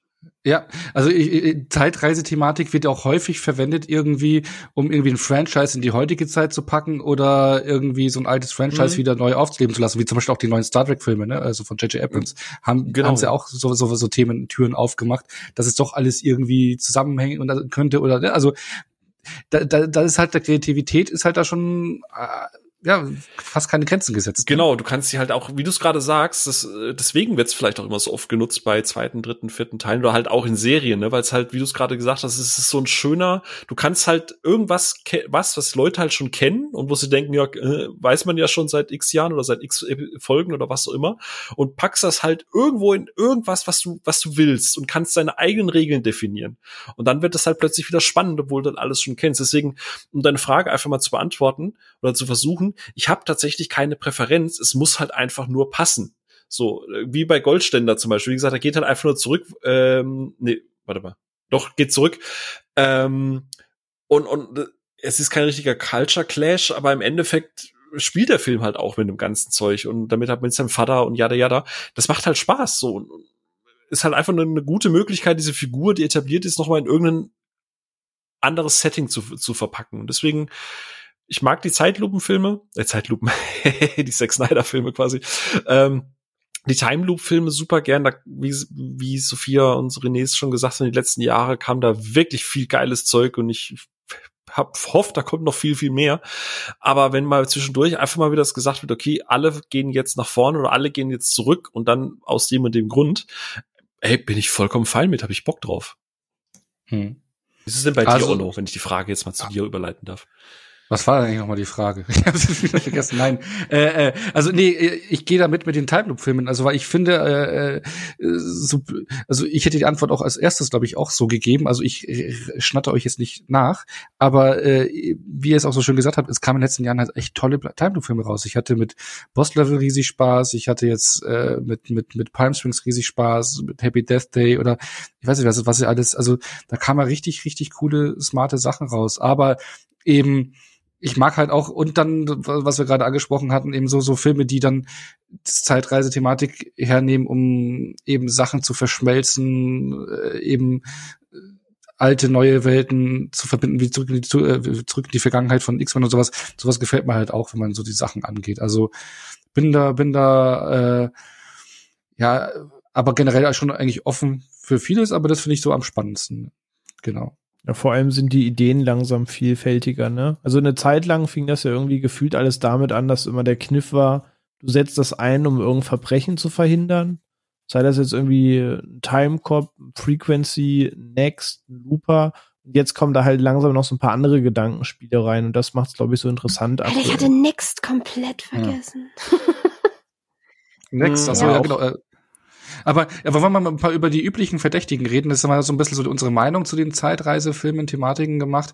Es gibt ja, weil ich will jetzt mal so zwei teilen, dass wir jetzt einmal über so die üblichen Verdächtigen reden, also so, Zeitreisefilme, die irgendwie jeder kennt, wie wir so dazu stehen. Und danach, dass wir halt ein paar Geheimtipps äh, äh rauspfeffern. Aber so, so die üblichen Verdächtigen, zurück in die Zukunft Terminator hatten wir ja schon, aber es gibt ja jetzt auch, was ich, äh, äh, Groundhog Day, also äh, täglich grüßtes Murmeltier, ist ja eigentlich so der Prototyp des, des Time Loop Films oder also was sind da so die die die die die großen Filme, die die euch da gefallen oder auch will ich mal noch in die Runde werfen, äh, da habe ich auch oft genannt wird äh, eben die Thematik, was René vorhin angesprochen hat. Du willst etwas ändern, aber machst es irgendwie immer schlimmer, wie Butterfly-Effekt zum Beispiel, was ja auch in, in den Tau äh, Anfang oder der Tausender damit gespielt hat. Also was mögt ihr die, diese bekannten Filme oder was mögt daran nicht? Achtung, jetzt, ich höre da schon Phil, ich höre da schon Phil. Ich weiß, ich weiß, Butterfly-Effekt, da habe ich dich jetzt gerade getriggert. Nee, hast du nicht. Tatsächlich würde ich jetzt nämlich mal den, den Spieß umdrehen und sagen, du fängst jetzt mal an mit einem mit einem Titel, über den wir sogar schon eine Episode hatten, nämlich Donnie Darko. Da hattest du dich doch extra Ja, großartiger Film. Großartig. Bleibst du dabei?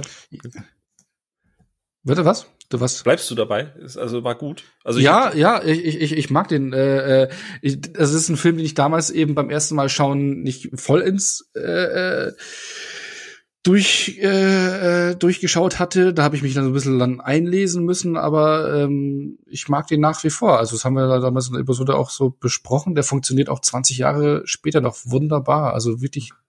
Ich mag da auch mehrere Aspekte, nicht nur dieses Zeitreise, Paralleluniversumsthema, sondern halt auch irgendwie dieses Coming-of-Age-Thema, diese Welt, mhm. die da gezeichnet wird, dieser Ort und sowas. Ich finde, das ist ein richtig toller Film, der auch wirklich, wirklich gut gealtert ist. Mhm. Bei, bei gut gealtert, ein Titel, der, der auch jetzt so im Vorfeld irgendwie immer wieder so durchgewabert ist, war 12 Monkeys. Äh, ich erinnere mich nur daran, dass mit der früher immer wahnsinnig empfohlen wurde, halt auch Bruce Willis und endlich mal richtig am Schauspielern so ich gebe zu, ich habe den jetzt in Vorbereitung nicht nochmal geguckt, weiß aber, dass ich den damals irgendwie, dass ich dann nie Zugang gefunden habe. Hab, hat den einer von euch gesehen? Weil also ich habe ich hab den damals zum Release gesehen, da habe ich, da hat mich ein bisschen auf dem falschen Fuß erwischt, weil so Bruce Willis Film, Science Fiction, ich hätte glaube ich so einen Actionfilm erwartet, was es natürlich nicht ist, hat aber einen großartigen Brad Pitt, der da eben einer der Filme, wo er gesagt hat, dass er nicht nur irgendwie so diesen Schönling in den 90ern spielen kann, sondern auch richtig was auf dem Kasten hat. Ähm, habe ihn lange nicht mehr gesehen. Ich vergesse dann irgendwie immer so diesen diesen Dreh des Films. Ne? Also er hat ja auch so einen leichten Twist drin, das äh, mit mit dieser ganzen Zeitreise-Thematik. Da ist ja äh, auch so, ein, so ein kleiner Dreh drin, den vergesse ich immer wieder. Äh, deswegen ist es immer wieder schön. Es ist auch wieder so eine Zeitschleife dieser Film. Also ich kann immer wieder gucken und immer wieder, ah, das war's, ne? weil ich das irgendwie immer irgendwie wieder vergesse. Aber es, es ist schon es ist schon ein toller Film.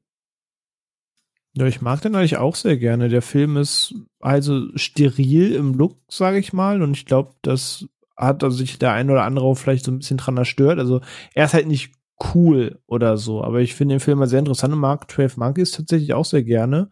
Aber ich habe generell auch einen relativ großen Spot für Terry Gilliam-Filme. Von daher äh, bin ich da generell immer recht interessiert gewesen. Aber doch, ich mag 12 Monkeys auch ganz gerne. Auch wenn schon jetzt einige Jahre her ist, dass ich ihn zuletzt gesehen habe, fairerweise. Eben, äh, hast du das noch alles irgendwie dann up to date, was da so, man hat das doch so dunkel in Erinnerung, nee, aber erst, also, also, also klar, ne, der Urplot ist ja, dass dieser Virus ausgebrochen ist und sie in die 90er reisen, um quasi mehr über das Virus zu erfahren, um den Ausbruch zu verhindern. Aber wie du eben sagst, das ist der Oberfläche-Plot und das verläuft sich in Twists. Die habe ich inzwischen aber auch nicht mehr alle auf dem Schirm.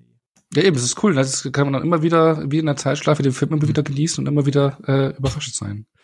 Merk schon, ich muss es Ich muss den auch irgendwann noch wieder gucken. Ich habe halt irgendwie auch bis auf die Grund, absolute Grundprämisse und dass Brad Pitt durchdreht, nichts mehr im Kopf von diesem Film. Gar nichts.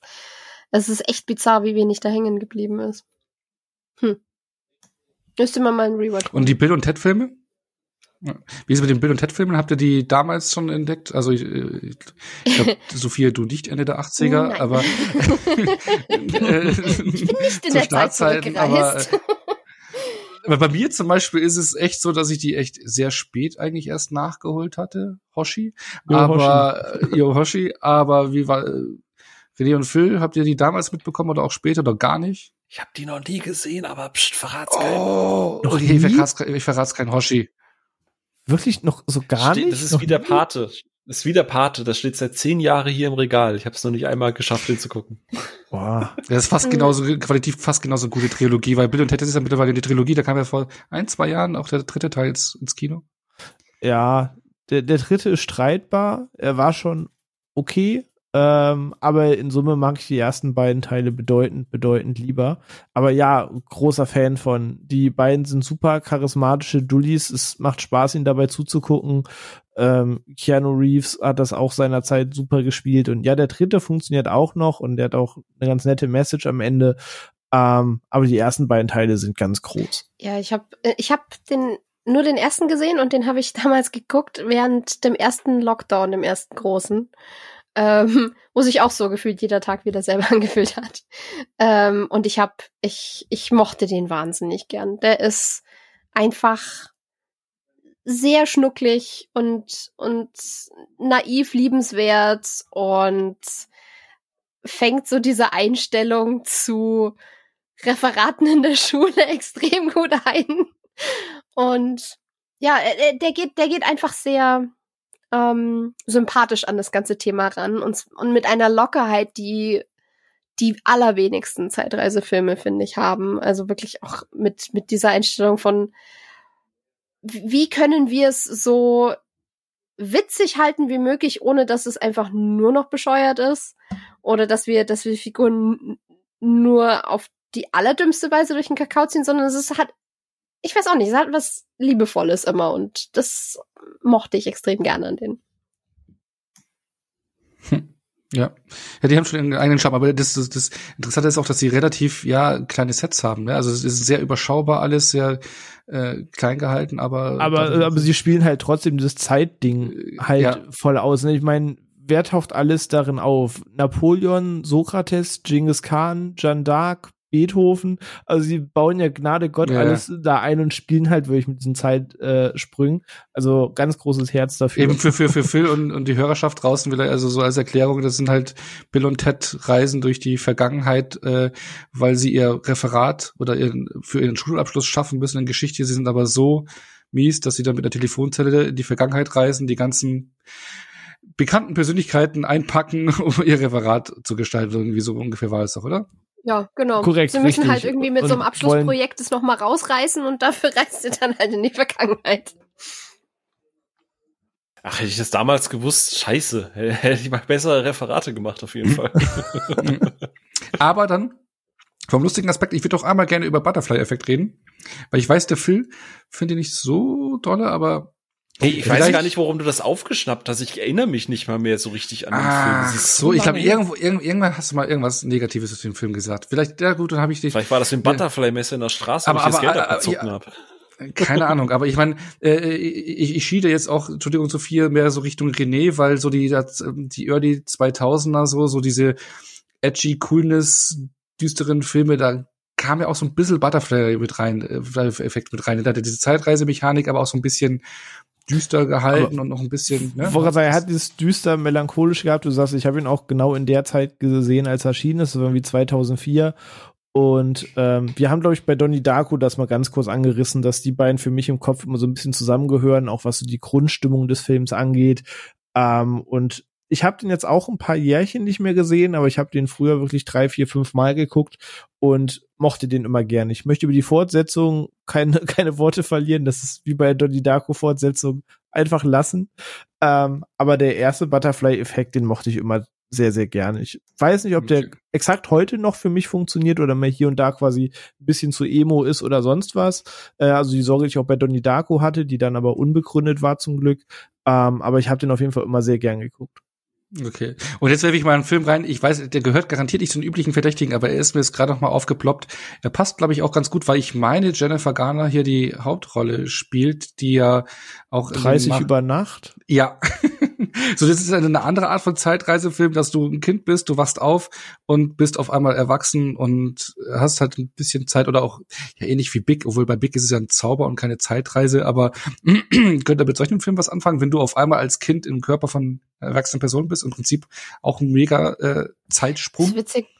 Ja, ob, oh, sorry, witzigerweise so, so, eine so ein Thema, was mich irgendwie gar nicht reizt. Ich weiß auch nicht. Ich kann damit irgendwie nicht sonderlich viel anfangen. Ich, ich könnte nicht mal sagen, warum. Auch so Sachen wie jetzt Seventeen Again oder so, das ist einfach irgendwie äh, komplett außerhalb von meinem Interessensbereich. Ich finde das eigentlich immer witzig, aber tatsächlich, ich habe wenig Erinnerung an den Film. Ich kam da auch nur drauf, weil da eben auch Mark Ruffalo und Jennifer Garner mitgespielt haben. Ähm, und ich bei Twitter über ein ganz süßes Bild gestolpert bin, wo die beiden jetzt im Rahmen von Adam Project, wo sie sich wieder getroffen haben, haben sie eine gewisse Szene ähm, aus 30 über Nacht jetzt nachgestellt, eben jetzt nur eben über 20 Jahre später. Das war ganz sweet. Ähm, aber ansonsten verbinde ich diese Thematik eigentlich immer mehr mit diesen Body-Switch-Komödien, wo meist ist immer ein jüngeres und ein älteres Pendant. Freaky Friday. Zum Beispiel, genau. ähm, also damit verbinde ich dieses Genre eigentlich immer eher, dass es zwei Seiten betrifft, dass die Ältere in den jungen Körper und andersrum geht und nicht, dass explizit eine Person es ist, die dann älter ist. Ähm, ich habe den recht positiv im Kopf, aber ich kann mich ehrlich gesagt daran zu wenig erinnern, um das noch richtig greifen und erklären zu können. Okay. Dann würde ich sagen, jetzt haben wir doch schon über einige bekannte Filme geredet, außer er will noch jemand was über Werner, das muss Kessel sagen. Ein Name fehlt mir tatsächlich. Legendäres Fußballspiel. Äh, ein Name fehlt mir tatsächlich. Was ist denn mit Doctor Who? Ha. Oh, ist ja eine Serie, ne? Ja, gibt auch einen Film. Ich habe nie, nichts, so. nie jemals irgendwas davon gesehen, aber ich hatte es, es, es, es, es oute ich mich, ich habe keine Ahnung von Same. Doctor Who. Ey. Ich habe ich, ich weiß, dass es in einem Item-Shop in München stand, so ein Doctor Who-Dings, und ich mhm. weiß, dass es da ganz viele, ich glaube, wie nennen sich die Fans? Movians ja. oder so? Entschuldigung, Movians, genau, das weiß ich, aber ich weiß, dass es da mittlerweile mehrere gibt und seit den 60ern, 70ern die Serie gibt, aber mehr, nee. Ich bin ganz offen, ich, ich, ich ahne, dass Sophia da großer Fan ja. von ist. ist. Doctor Who war so eine Sache bei mir, das war mal so eine, so eine Langzeithausaufgabe, weil unlängst bekannt, dass ich mich eigentlich in sehr viele populäre Sachen irgendwie gern reinarbeite, zumindest so einen groben Überblick gern hätte. Ich kann zu Star Trek was erzählen, zu Star Wars, zu dies, zu das. Aber was irgendwie immer an mir vorbeiging, war Doctor Who. Und irgendwann vor, ist es auch schon wieder acht, neun Jahre, ich würde sagen vor kurzem, aber wenn ich drüber nachdenke, ist es schon wieder acht, neun Jahre her, ähm, habe ich mich irgendwann mal versucht, in das Thema Doctor Who zu arbeiten und habe mich dann durch die Christopher Eccleston Folgen gekrampft, wo dann jemand sagte, ja, musst du überstehen, wird besser, warte bis David Tennant der Doktor ist. Dann habe ich mich da durchgekrampft, dann sagt man mir, ja, warte ab bis Matt Smith der Doktor ist, dann dann wird's besser. Ähm, in Summe muss ich sagen, gerade die Tennant und Smith Ära haben Folgen, die ich sehr gerne mag. Da weiß nicht, wenn jetzt ich die Reaping Angels Episode in den Raum werfe, wisst vielleicht Dr. Who-Fans Bescheid. Ähm, das mochte ich alles sehr gern, aber komplett in Summe gesehen bin ich absolut kein Doctor Who-Fan geworden. Ich muss es oh, ganz offen gestehen. Ich, ich liebe die Serie. Also New Who habe ich bis äh, Ende. New Who. Ja. Zur Begrüßung sagen sie ja Hu. Nein, das ist, das ist der. Äh, gibt's auch, gibt's auch eine Folge, die dann in Sohu spielt in London? Ach, in, in London spielt sehr viel. genau, Last Night in Sohu. Nein, das ist ja die Unterscheidung zwischen den, der alten Ära Doctor Who und dann kam ja eine ganze Weile Pause und dann haben sie die Serie ja wieder belebt, Anfang der 2000er mit eben Eccleston dann. Und diese Ära von Eccleston bis jetzt ist eben New Who Und ähm, das ist auch das, was ich primär gesehen habe. Ich habe auch ein paar alte Sachen gesehen, die ich auch sehr mochte. Ähm, und ja, keine Ahnung, ich mich hol's komplett ab. Ich bin aber sowieso, was britisches Fernsehen angeht, sowieso eigentlich für gefühlt alles zu haben. Und ähm, ich bin mit Matt Smith. Den muss ich immer noch schauen. Ähm, das ist mir momentan ein bisschen zu bissig. Ähm nee, aber ich bin damals mit Matt Smith eingestiegen und weil es in der Zeit tatsächlich äh, die Folgen noch auf Netflix gab und hab sehr, sehr lieben gelernt. Es ist auch, es ist auch einiges dabei, was letztendlich sehr meh ist, aber es sind halt ein paar absolute Highlight-Sachen dabei. Ähm, Gerade so hin zum großen Finale für Peter Capaldi dann als den zwölften Doktor sind ein paar Sachen dabei, die, die hauen, wenn man, wenn man ein bisschen Gefühl hat oder Gefühle entwickelt hat für diese Serie, hauen emotional sehr rein. Ähm, also ich mag's und ich mag halt auch äh, die Art, wie Zeitreise da drin gehandhabt wird, was, was an, an Konzepten irgendwie genutzt wird mit diesem Zeitprinzip und ja, ich mag's einfach sehr gern. Okay. Wolltest du mal eingeschmissen ja, haben, weil ja. ich das, Dafür, alles ja. gut. Nee, äh, aber bevor wir jetzt zu den Geheimtipps äh, kommen, will ich noch zwei Filme reinschmeißen. Ich weiß nicht, ob ihr die gesehen habt, das Original, die Zeitmaschine. Ich meine, die muss man reinwerfen, wenn man über Zeitreisefilme redet. Von 1960. Habt ihr den gesehen? Ja, tatsächlich mhm. mit meiner Oma damals, meinem Opa. Mhm. Da äh, erinnere ich mich auch noch dran, ja. 1960 direkt zum Kino, oder? Ja, direkt, äh, weiß ich, da warst du wahrscheinlich gerade noch bei einem Studium, oder? Aber ja. nee, äh, aber äh, war so ein, so ein Kabel-1-Film halt. Ne? Und dann hat man den halt mal geguckt. Ja. ja, Gut. leider Die anderen? Oder, oder habt ihr das Remake, oder das Remake mm -mm. mit Guy Pearce gesehen? Weder noch. Ich kenne nur das 2002er Remake und das finde ich ehrlich gesagt eine ziemliche Gurke. Mhm. Ähm, aber daher habe ich auch nie das Original geschaut, weil ich, ich weiß nicht, das war mir irgendwie schon zu alt, sage ich mal vorsichtig. Das hat mich nie so richtig gecatcht. So, das, also es war jetzt nie Interesse da zu sagen, okay, die Lücke musst du jetzt schließen. Ich bin da ganz oft schon drüber gestolpert. Ich war auch vor Jahren mal im Moviepark gewesen, da gibt's auch eine Attraktion darauf basierend. Ähm, aber ich habe die Lücke mit dem 1960er Film tatsächlich nie geschlossen. Ja, der, der ist so Stichwort Pile of Shame wieder auf der Liste von muss ich noch gucken, möchte ich noch gucken unbedingt. Ähm, ja. Der lohnt schon, der ist schon ganz charmant. Und dann bleibe ich noch in den 60ern und werfe noch einen einzigen Film, der muss man schon irgendwie auch mit reinwerfen, Planet der Affen. Das Original ist ja im Prinzip auch ein mhm. Zeitreisefilm. Ja. Mhm. Ich habe den auch das auf Original ist die Charlton Heston Version, ne? Ja, genau, ja. Ja, ja den finde ich großartig. Ja. What have und ich mein, done? Ja, genau. Ich meine, der hatte am, am Ende einen großen Twist, der damals wirklich ein Riesentwist war, aber ich glaube, mittlerweile kennt ihn halt einfach jeder, weil ja. sogar auf dem Plakat mit drauf ist, teilweise auf den Werbeplakaten. Und in jeder Neuverfilmung der Twist eben auch benutzt wurde. Ja. Aber er hat auf jeden Fall, glaube ich, damals schon seinen erheblichen Impact gehabt und dann natürlich noch mehrere Nachfolger und Remakes und mehrere Remakes und alles mit sich gebracht, ja. Die wollte ich noch mal reingeworfen haben, damit der Vollständigkeit halt. Ja, und jetzt hier, ähm, Liebste, nein, aber äh, was wir auch noch nicht angesprochen haben, außer du, ist, äh, welcher ist der liebste Zurück in die Zukunft Teil jeweils? Teil 2, ganz klar. Teil 2. Teil 3. Ich mag Teil 1. Ja, du bist ein Western-Fetisch. ja, ist ja, aber schön, Teil 2 ist ja quasi Teil 1 mit Bonus. Das stimmt, quasi. ja. Im ja. Endeffekt kannst du die nicht so gut voneinander trennen. Und ich muss auch sagen, ich habe einen Softspot für den dritten. Ich mag den gerne. Ja. Ja, ich weiß noch alle. Ach, deswegen tue ich hier alle drei, ich, aber wenn ich einen nenne, ja. Genau, ich mag auch alle drei. Genau, ich mag auch alle drei, aber mir ist klares Ranking. Auf Platz eins ist für mich der zweite Teil, auf Platz zwei der erste Teil und auf Platz drei der dritte Teil. Aber es liegt einfach daran, dass ich halt kein großer Western-Fan bin. Mhm. So. Ich glaube, der das dritte Teil ist halt für mich so all in gegangen, so in diese, diese, also ich, ich gucke die auch alle super gerne, alle drei, die sind wirklich mehr gut, die gucke ich auch immer am Stück, also es ist nicht so, dass ich jetzt sage, ja, ich gucke jetzt nur mal den oder den, aber der dritte Teil, der geht für mich all in. So einfach die Zeit passt für mich, die Ideen passen mich, dieses Kulturschock-Ding, was wir gerade eben gesagt haben, passt für mich. Äh, es ist raus aus dem inzestösen. äh, ich löse, ich, äh, mein, ich muss mein, ich meine Mutter macht mit mir rum und so. Ähm, da ist halt für mich das Konzept so so ganz, ganz, ganz aufgegangen. Aber ich weiß, ich krieg jedes Mal die gleichen Blicke, wenn ich sage, der dritte ist Nö, ich, ich einfach- verstehe das. Ja, du kriegst halt, du kriegst halt Dritte, wenn du es sagst, ne? Wenn ich den, ja, genau. Vielleicht liegt es so daran, dass ich den, glaube ich, zuerst geguckt habe. Das ist natürlich dann auch noch immer noch mal so ein Ding. Aber wie gesagt, der, der, dritte kann für mich einfach sehr gut alleine stehen. Und das, ich mag das ist den. für mich so ein bisschen der Grund, warum der zweite immer ein bisschen hinten runterfällt. Nicht, weil ich den in irgendeiner Form schlechter finde. Ich finde den großartig. Aber ähm, ich habe den lange Zeit nicht gesehen gehabt. Ich hatte lange Zeit kannte nur den ersten und den dritten, weil so wie der damals, wir hatten halt den ersten auf DVD und dann kam irgendwann im Fernsehen der dritte. Und irgendwie blieb da lange diese Lücke bestehen, bis wir dann mal das Boxset geholt haben. Und dann habe ich den nachgeholt. Und dann war es irgendwie so, so, so ein komisches Gefühl, plötzlich dieses Zwischending zu haben, dieses Verbindungsstück. Und deswegen ist der vielleicht einfach bei mir im Bewusstsein noch nicht ganz so anwesend. Aber ich, ja, ich kann verstehen, wenn man den dritten am liebsten mag. Ich kann es wirklich verstehen. Juhu, danke.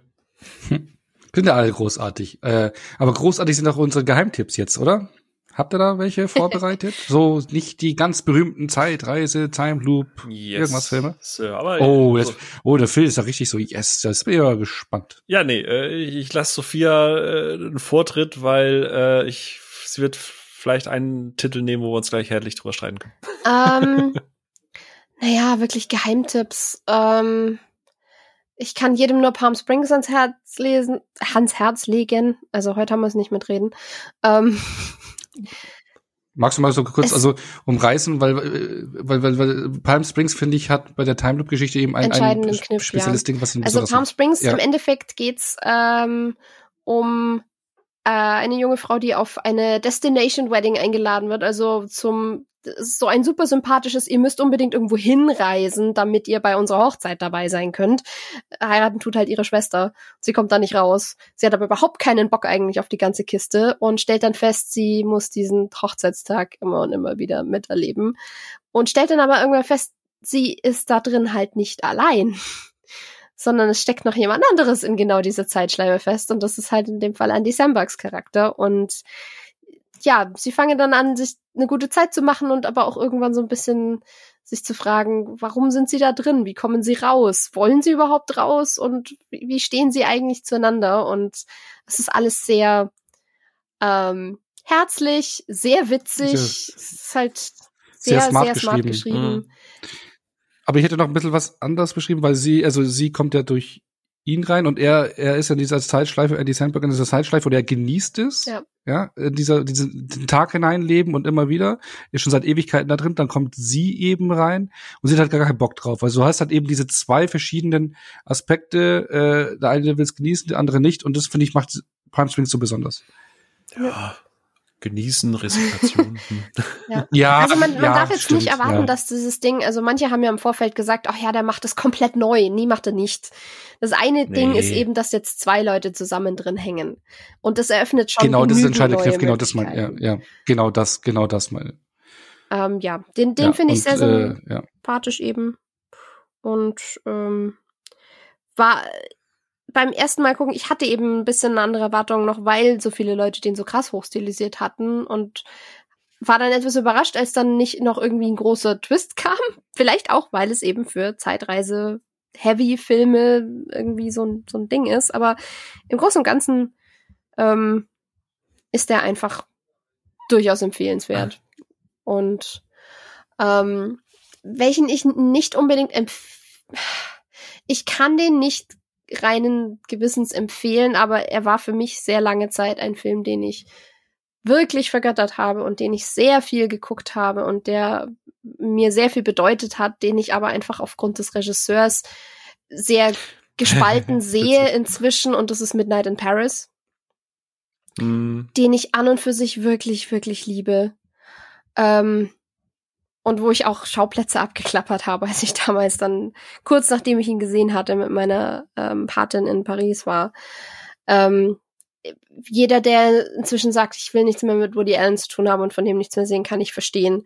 Jeder, der sagt, ich trenne Kunst und Künstler, dem kann ich Midnight in Paris ans Herz legen, weil es ein sehr schöner Film ist über eben auch Nostalgie, über wie wir vergangene Epochen verklären und über Selbstfindung als Künstler und das hat damals, als er rauskam, in mir sehr viel angesprochen und der war mir sehr lange sehr wichtig.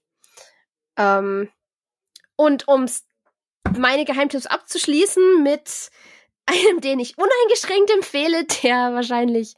Nee, Moment, muss ich muss noch einen ganz kurzen, ganz kurze Detour machen. Äh, ich spule noch mal zurück. ähm, bevor ich abschließe, ähm, ein Kurzfilm. Ich meine, beide Filme, die jetzt kommen, sind mehr oder weniger ein Kurzfilm, aber der erste ist äh, auf Netflix. Der ähm, ist jetzt nicht zum Spaß als Empfehlung, aber als Think Piece. Ähm, heißt Two Distant Strangers. Ähm, und dreht sich um einen schwarzen jungen Mann, der in eines Morgens nach einem One-Night-Stand aufwacht und einfach nur nach Hause gehen will und von einem Kopf aufgehalten wird, einem Weißen, der ihn wirklich unter absolut an den Haaren herbeigezogenen Vorbehalten durchsuchen will. Und er wehrt sich und ähm, kommt im Endeffekt bei dieser Konfrontation um. Und das ist dann auf die unbestimmte Zukunft sein Leben, dass er täglich in dieser Zeitschleife feststeckt, in der dieser eine Cop ihn umbringt. Und das ist kein fröhlicher Film, aber es ist ein wichtiger Film. Der kam eben auch als Reaktion auf diese Black Lives Matter Bewegung mit ähm, George Floyd und ähm, was da abging. Und das ist einfach ein schönes Beispiel für, wie Filme aktuelle Themen aufgreifen und sehr nahbar und greifbar machen, wenn man selber nicht drin steckt. Und wer sagt, der kann sich das jetzt gerade nicht antun, das kann ich verstehen, aber ich äh, finde ihn gut gemacht und ich finde ihn wichtig. So, ich springe wieder an die Stelle, wo ich sage zum Abschluss was Spaßiges.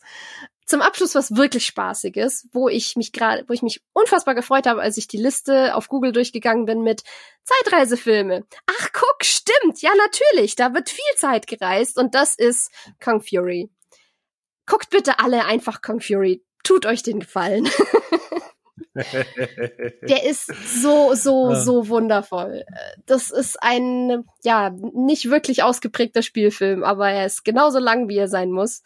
Ähm, über Kung Fury, einen hartgesottenen Kung-Fu kämpfenden Cop in den 80ern, ähm, dessen Partner gestorben ist und deswegen arbeitet er alleine und dann bekommt er einen neuen Partner zugewiesen. Triceracop, ein Kopf mit einem Triceratops-Kopf.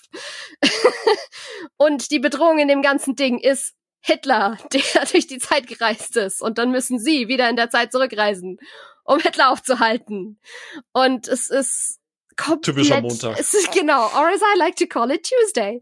Es ist komplett Banane. Es ist eine wunderbare Hommage an bescheuerte Actionfilme, gerade auch an die 80er. Es, es ist wirklich so so, so, so bescheuert. Ich meine, in diesem Film kommt die Line vor, er springt mit der Hilfe von Hackerman. Hackerman übrigens auch eine der besten Figuren in einem Film jemals. Ähm, mit der Hilfe von Hackerman hackt er sich zurück durch die Zeit und kommt dann irgendwo raus, wo er sich nicht auskennt. Und dann fällt die epische Line so, hm, which age is this? This is the Viking Age. Hm, explains the Laser Raptors. Auf diesem Niveau operieren wir hier und es ist fantastisch. also ja, tut euch den Gefallen und schaut den an. Okay. Okay, Wer mag äh, zuerst? Phil möcht, möchte heute immer als letzter eingrätschen. nee, ich kann gerne zuerst, weil ich ahne, welchen Film Film Phil nennen wird, ähm, der heute auch schon ein paar Mal fiel, wo ich schon mal sagen kann, dass ich ihm da zustimme. Ähm, ich finde Geheimtipps schwierig, weil äh, wie wir vorhin schon gesagt haben, es ist schwer, so die, den, den Zeitreisefilm zu definieren und die, die wirklich populär wurden, die kennt man irgendwie. Ähm, und es gibt natürlich auch noch so eine B-Reihe, sage ich mal, ähm, außer ich frage, ob das schon der krasse Geheimtipp ist. Ich meine, Boss-Level ist so gesehen auch ein B-Movie-Geheimtipp, wenn man will. Das nicht der Blockbuster, nachdem sich irgendwie alle die Finger lechzen, aber wenn man ähm, dem Darsteller was abgewinnen kann, dann macht das Ding einfach Spaß ich würde mal reinwerfen, den vielleicht jetzt nicht jeder gesehen hat, ähm, Déjà-vu mit ähm, Denzel Washington und Val Kilmer in der Hauptrolle, produziert äh, von Jerry Bruckheimer und gedreht von Tony Scott, also dem Mann, der auch äh, Staatsweit Nummer eins gemacht hat, Spy Game, Man on Fire, also Pelham, One Two Three, U-Bahn-Film und diverse andere.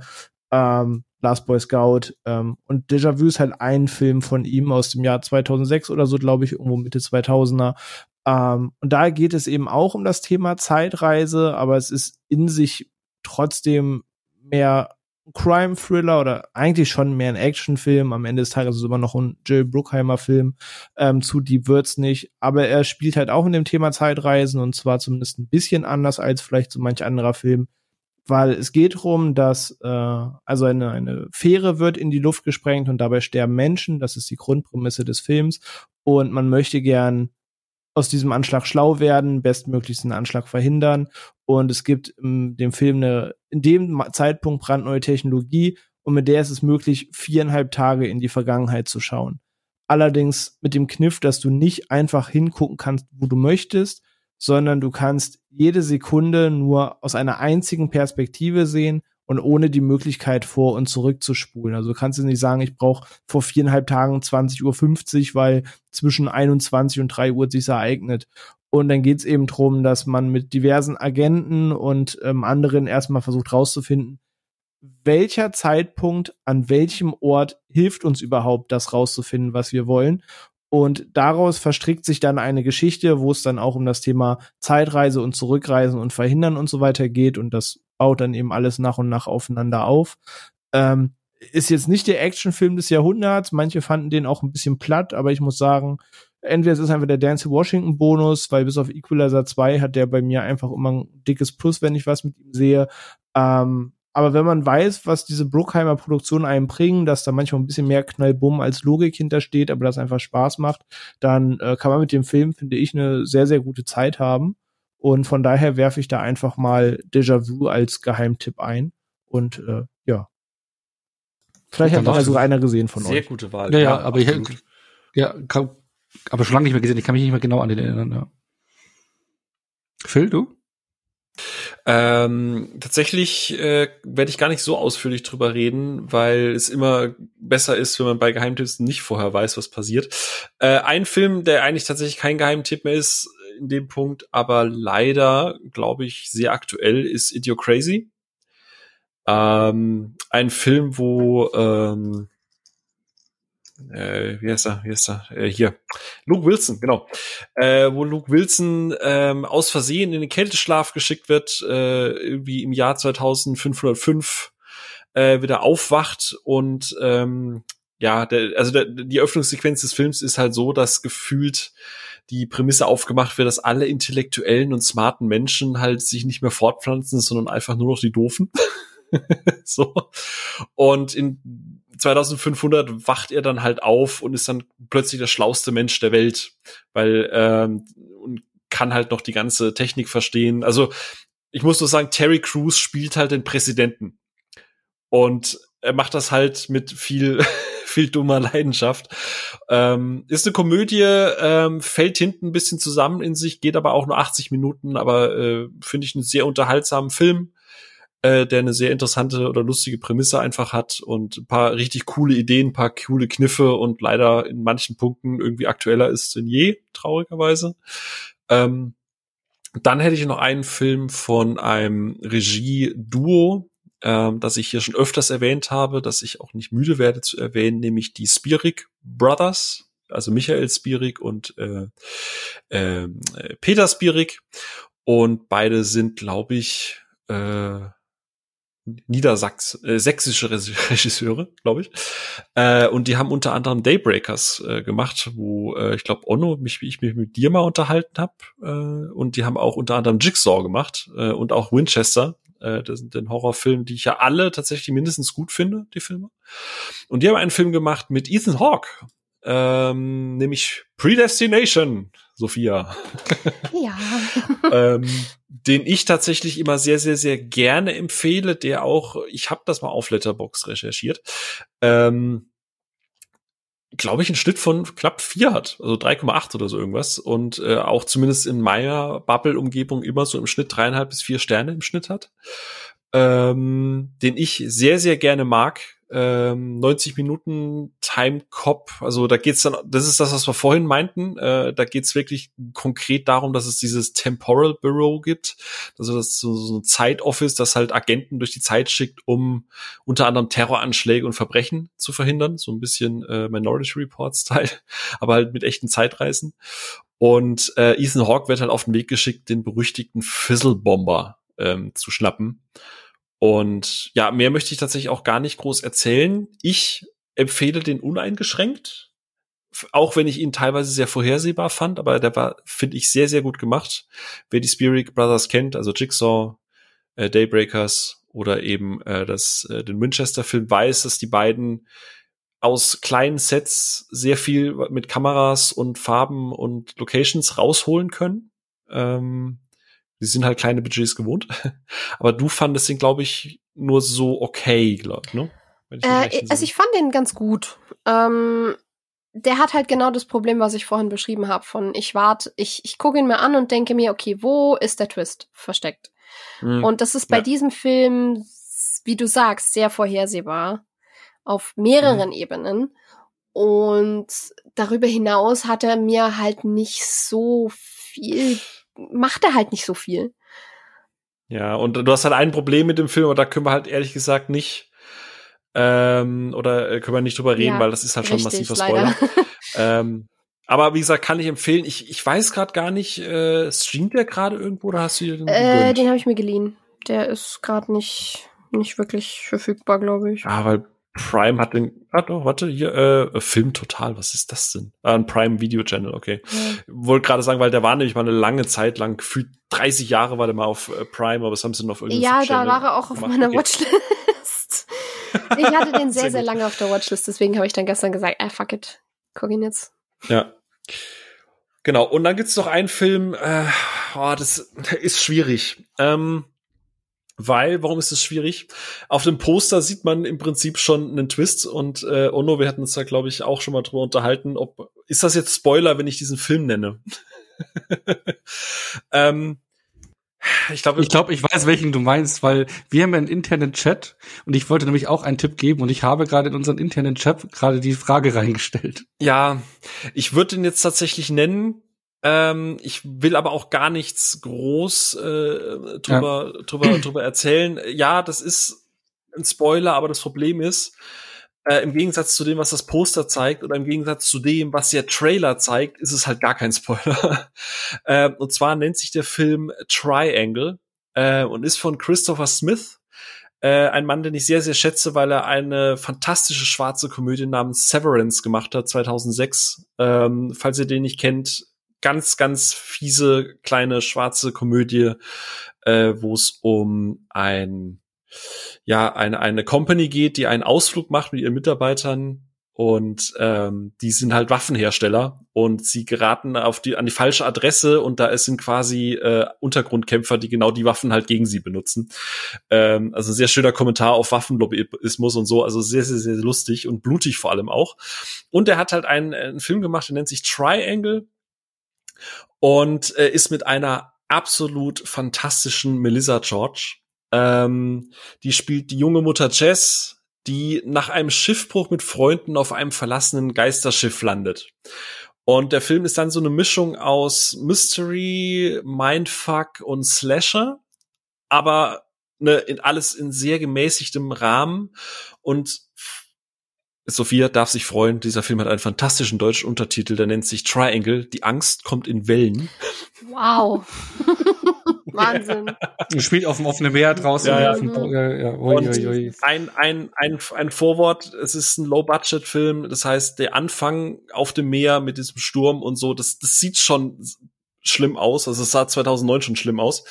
Ähm, aber danach spielt der Film halt auf diesem Schiff und äh, Christopher Smith weiß halt, wie er diese engen Korridore und diese Suspense halt einfach auf diese knapp 90 Minuten Laufzeit drücken kann.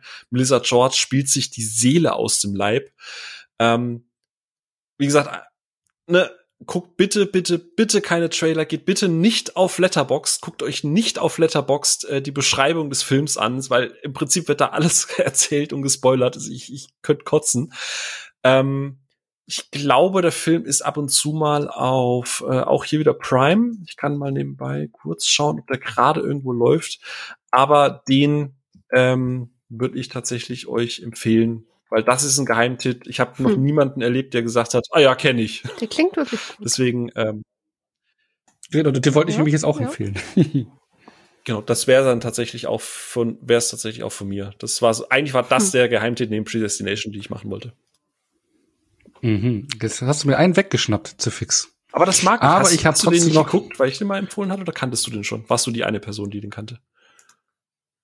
Äh, nee, ich habe den äh, jetzt, ich bin halt irgendwann bei Letterbox drüber gestolpert mhm. und ähm, habe mir dann angeschaut, ja. Okay, allein war auch begeistert. Also kann, kann man kann ja auf jeden Fall.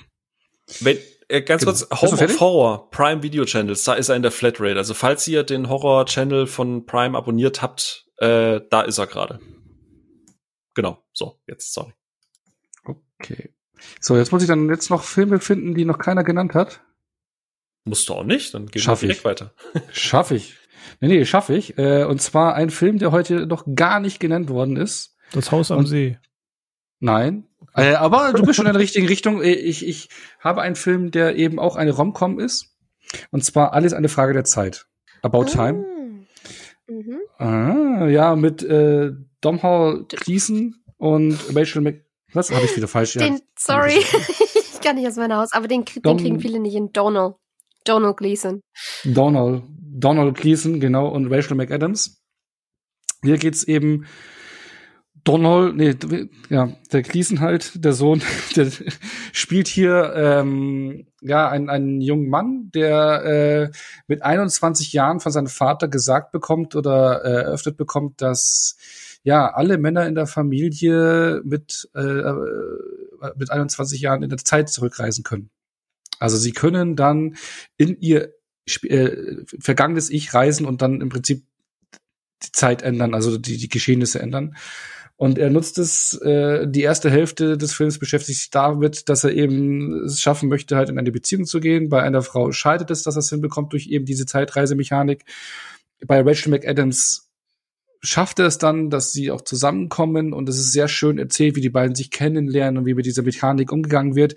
Und das Tolle an diesem Film ist, A, der ist super gespielt, der ist super charmant, aber er konzentriert sich nicht nur auf diesen Rom-Com Punkt, Aspekt, sondern wird in der zweiten Hälfte des Films ein wirklich schöner Film über das Leben an sich, ja, und, und, und, und fokussiert sich dann auf andere Themen, auf, auf das Thema Familie und, und hat sehr rührselige äh, äh, Momente drin mit einem Bill Nye dabei, der auch großartig spielt, der seinen Vater spielt. Und da sind sehr, sehr schöne, traurige Momente dabei, aber auch sehr schöne, freudige Momente dabei. Ist ein, wirklich ein toller Film. Ähm, der auch sehr smart, aber unaufgeregt mit dieser Zeitreisethematik umgeht. Genau, den hätte ich jetzt empfohlen und als zweiten hätte ich jetzt empfohlen, hätte mich gewundert, wenn ihr den genannt hättet, äh, er kommt jetzt erst nach Deutschland im Mai diesen Jahres. Also ähm, es kommt sogar ein Mediabook raus am 27. Mai. Ähm, er lief letztes Jahr äh, im Rahmen des Nippon Filmfests, konnte man ihn digital ausleihen. Ich glaube, ich habe ihn auf unserer äh, Filmvorschau äh, vor Episode schon genannt, und zwar The Infinite Two Minutes. Das ist ein japanischer Film. Äh, wer Freude an äh, Filmen oder an den Film One Cut of the Dead hatte, eben wo ein, der gesamte Film im Prinzip wie ein Schnitt aus ein, äh, nur ein Schnitt ist. Mit diesen, äh, mit dieser Herangehensweise geht auch äh, der japanische Film äh, The Infinite Two Minutes ran. Er hat zwar ein, und zwei, ein, zwei Szenen, wo man denken könnte, ja, vielleicht hat man da geschnitten, aber ansonsten suggeriert der halt, dass der Film eben ohne Schnitt auskommt. Und dann geht's halt eben darum, dass ein ähm, ja, Café-Restaurantbesitzer in seiner Wohnung, die über dem Restaurant ist, feststellt, dass in dem Fernseher äh, ja, äh, ja, den Fernseher zwei Minuten in die Vergangenheit, wie war es? Ich, ich weiß nicht, ob ich jetzt richtig hinbekomme, aber entweder kann er in die Vergangenheit oder in die Zukunft gucken. Also ein Fernseher schaut zwei Minuten in die Zukunft und dann gibt es noch einen zweiten Fernseher, dann unten im Restaurant, der zwei Minuten in die Vergangenheit guckt. Also diesen zwei Minuten Zeit versetzt. Und er wechselt immer zwischen diesen beiden T äh, Fernsehern hinterher. Da kommen noch andere Personen dazu. Und irgendwann stellen sie die beiden Fernseher in eine Reihe auf und machen dann eine Zeitreihe, Reise im Prinzip dazu. Und der Film ähm, innerhalb dieses Films, der dauert auch nur 70 Minuten, der ist schnell rum, aber es ist wie so ein Theaterstück, es sind auch Theaterschauspieler, die das gedreht haben, also auch ein bisschen over the top von den Schauspielern, das, das, das, da muss man Auge zudrücken, aber der ist so smart gemacht und so toll choreografiert, also muss man schon fast choreografiert sagen, weil eben du in den 70 Minuten diese zwei Minuten Zeitversetzung immer wieder miterlebst, wie die sich bewegen. Erst siehst du ihn an den Fernseher, was da passiert ist, und dann siehst du zwei Minuten später, ah, das ist dann noch wirklich passiert und es hin und her geht und alles mit vor, zurück verschmilzt und durch diese Zeitstrahlen. Es ist so smart und so toll gemacht, da kommt man aus dem Staunen nicht mehr heraus. Es ist ein verdammt kreativer Film und er zeigt, wie man mit wenig Mitteln was richtig Tolles leisten kann, also hinlegen kann. Also es ist ein wirklich großartiger Film, den ich jeden ans Herz legen kann und ähm, der am 27. Mai in Deutschland als Mediabook zum Beispiel rauskommt, aber ich denke, man auch über sämtliche Streaming-Dienste zum Leihen ist. Genau.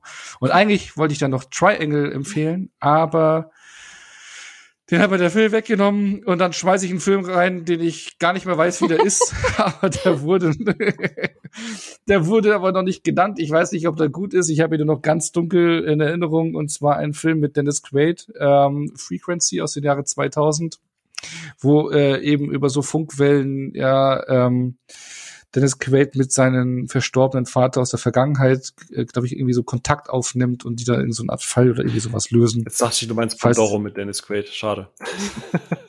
Also, aber da hat er keinen Zeitreisedings, ne? Äh. Aber ähm, genau, und der mit verschiedenen Zeitlinien, Zeitebenen arbeitet.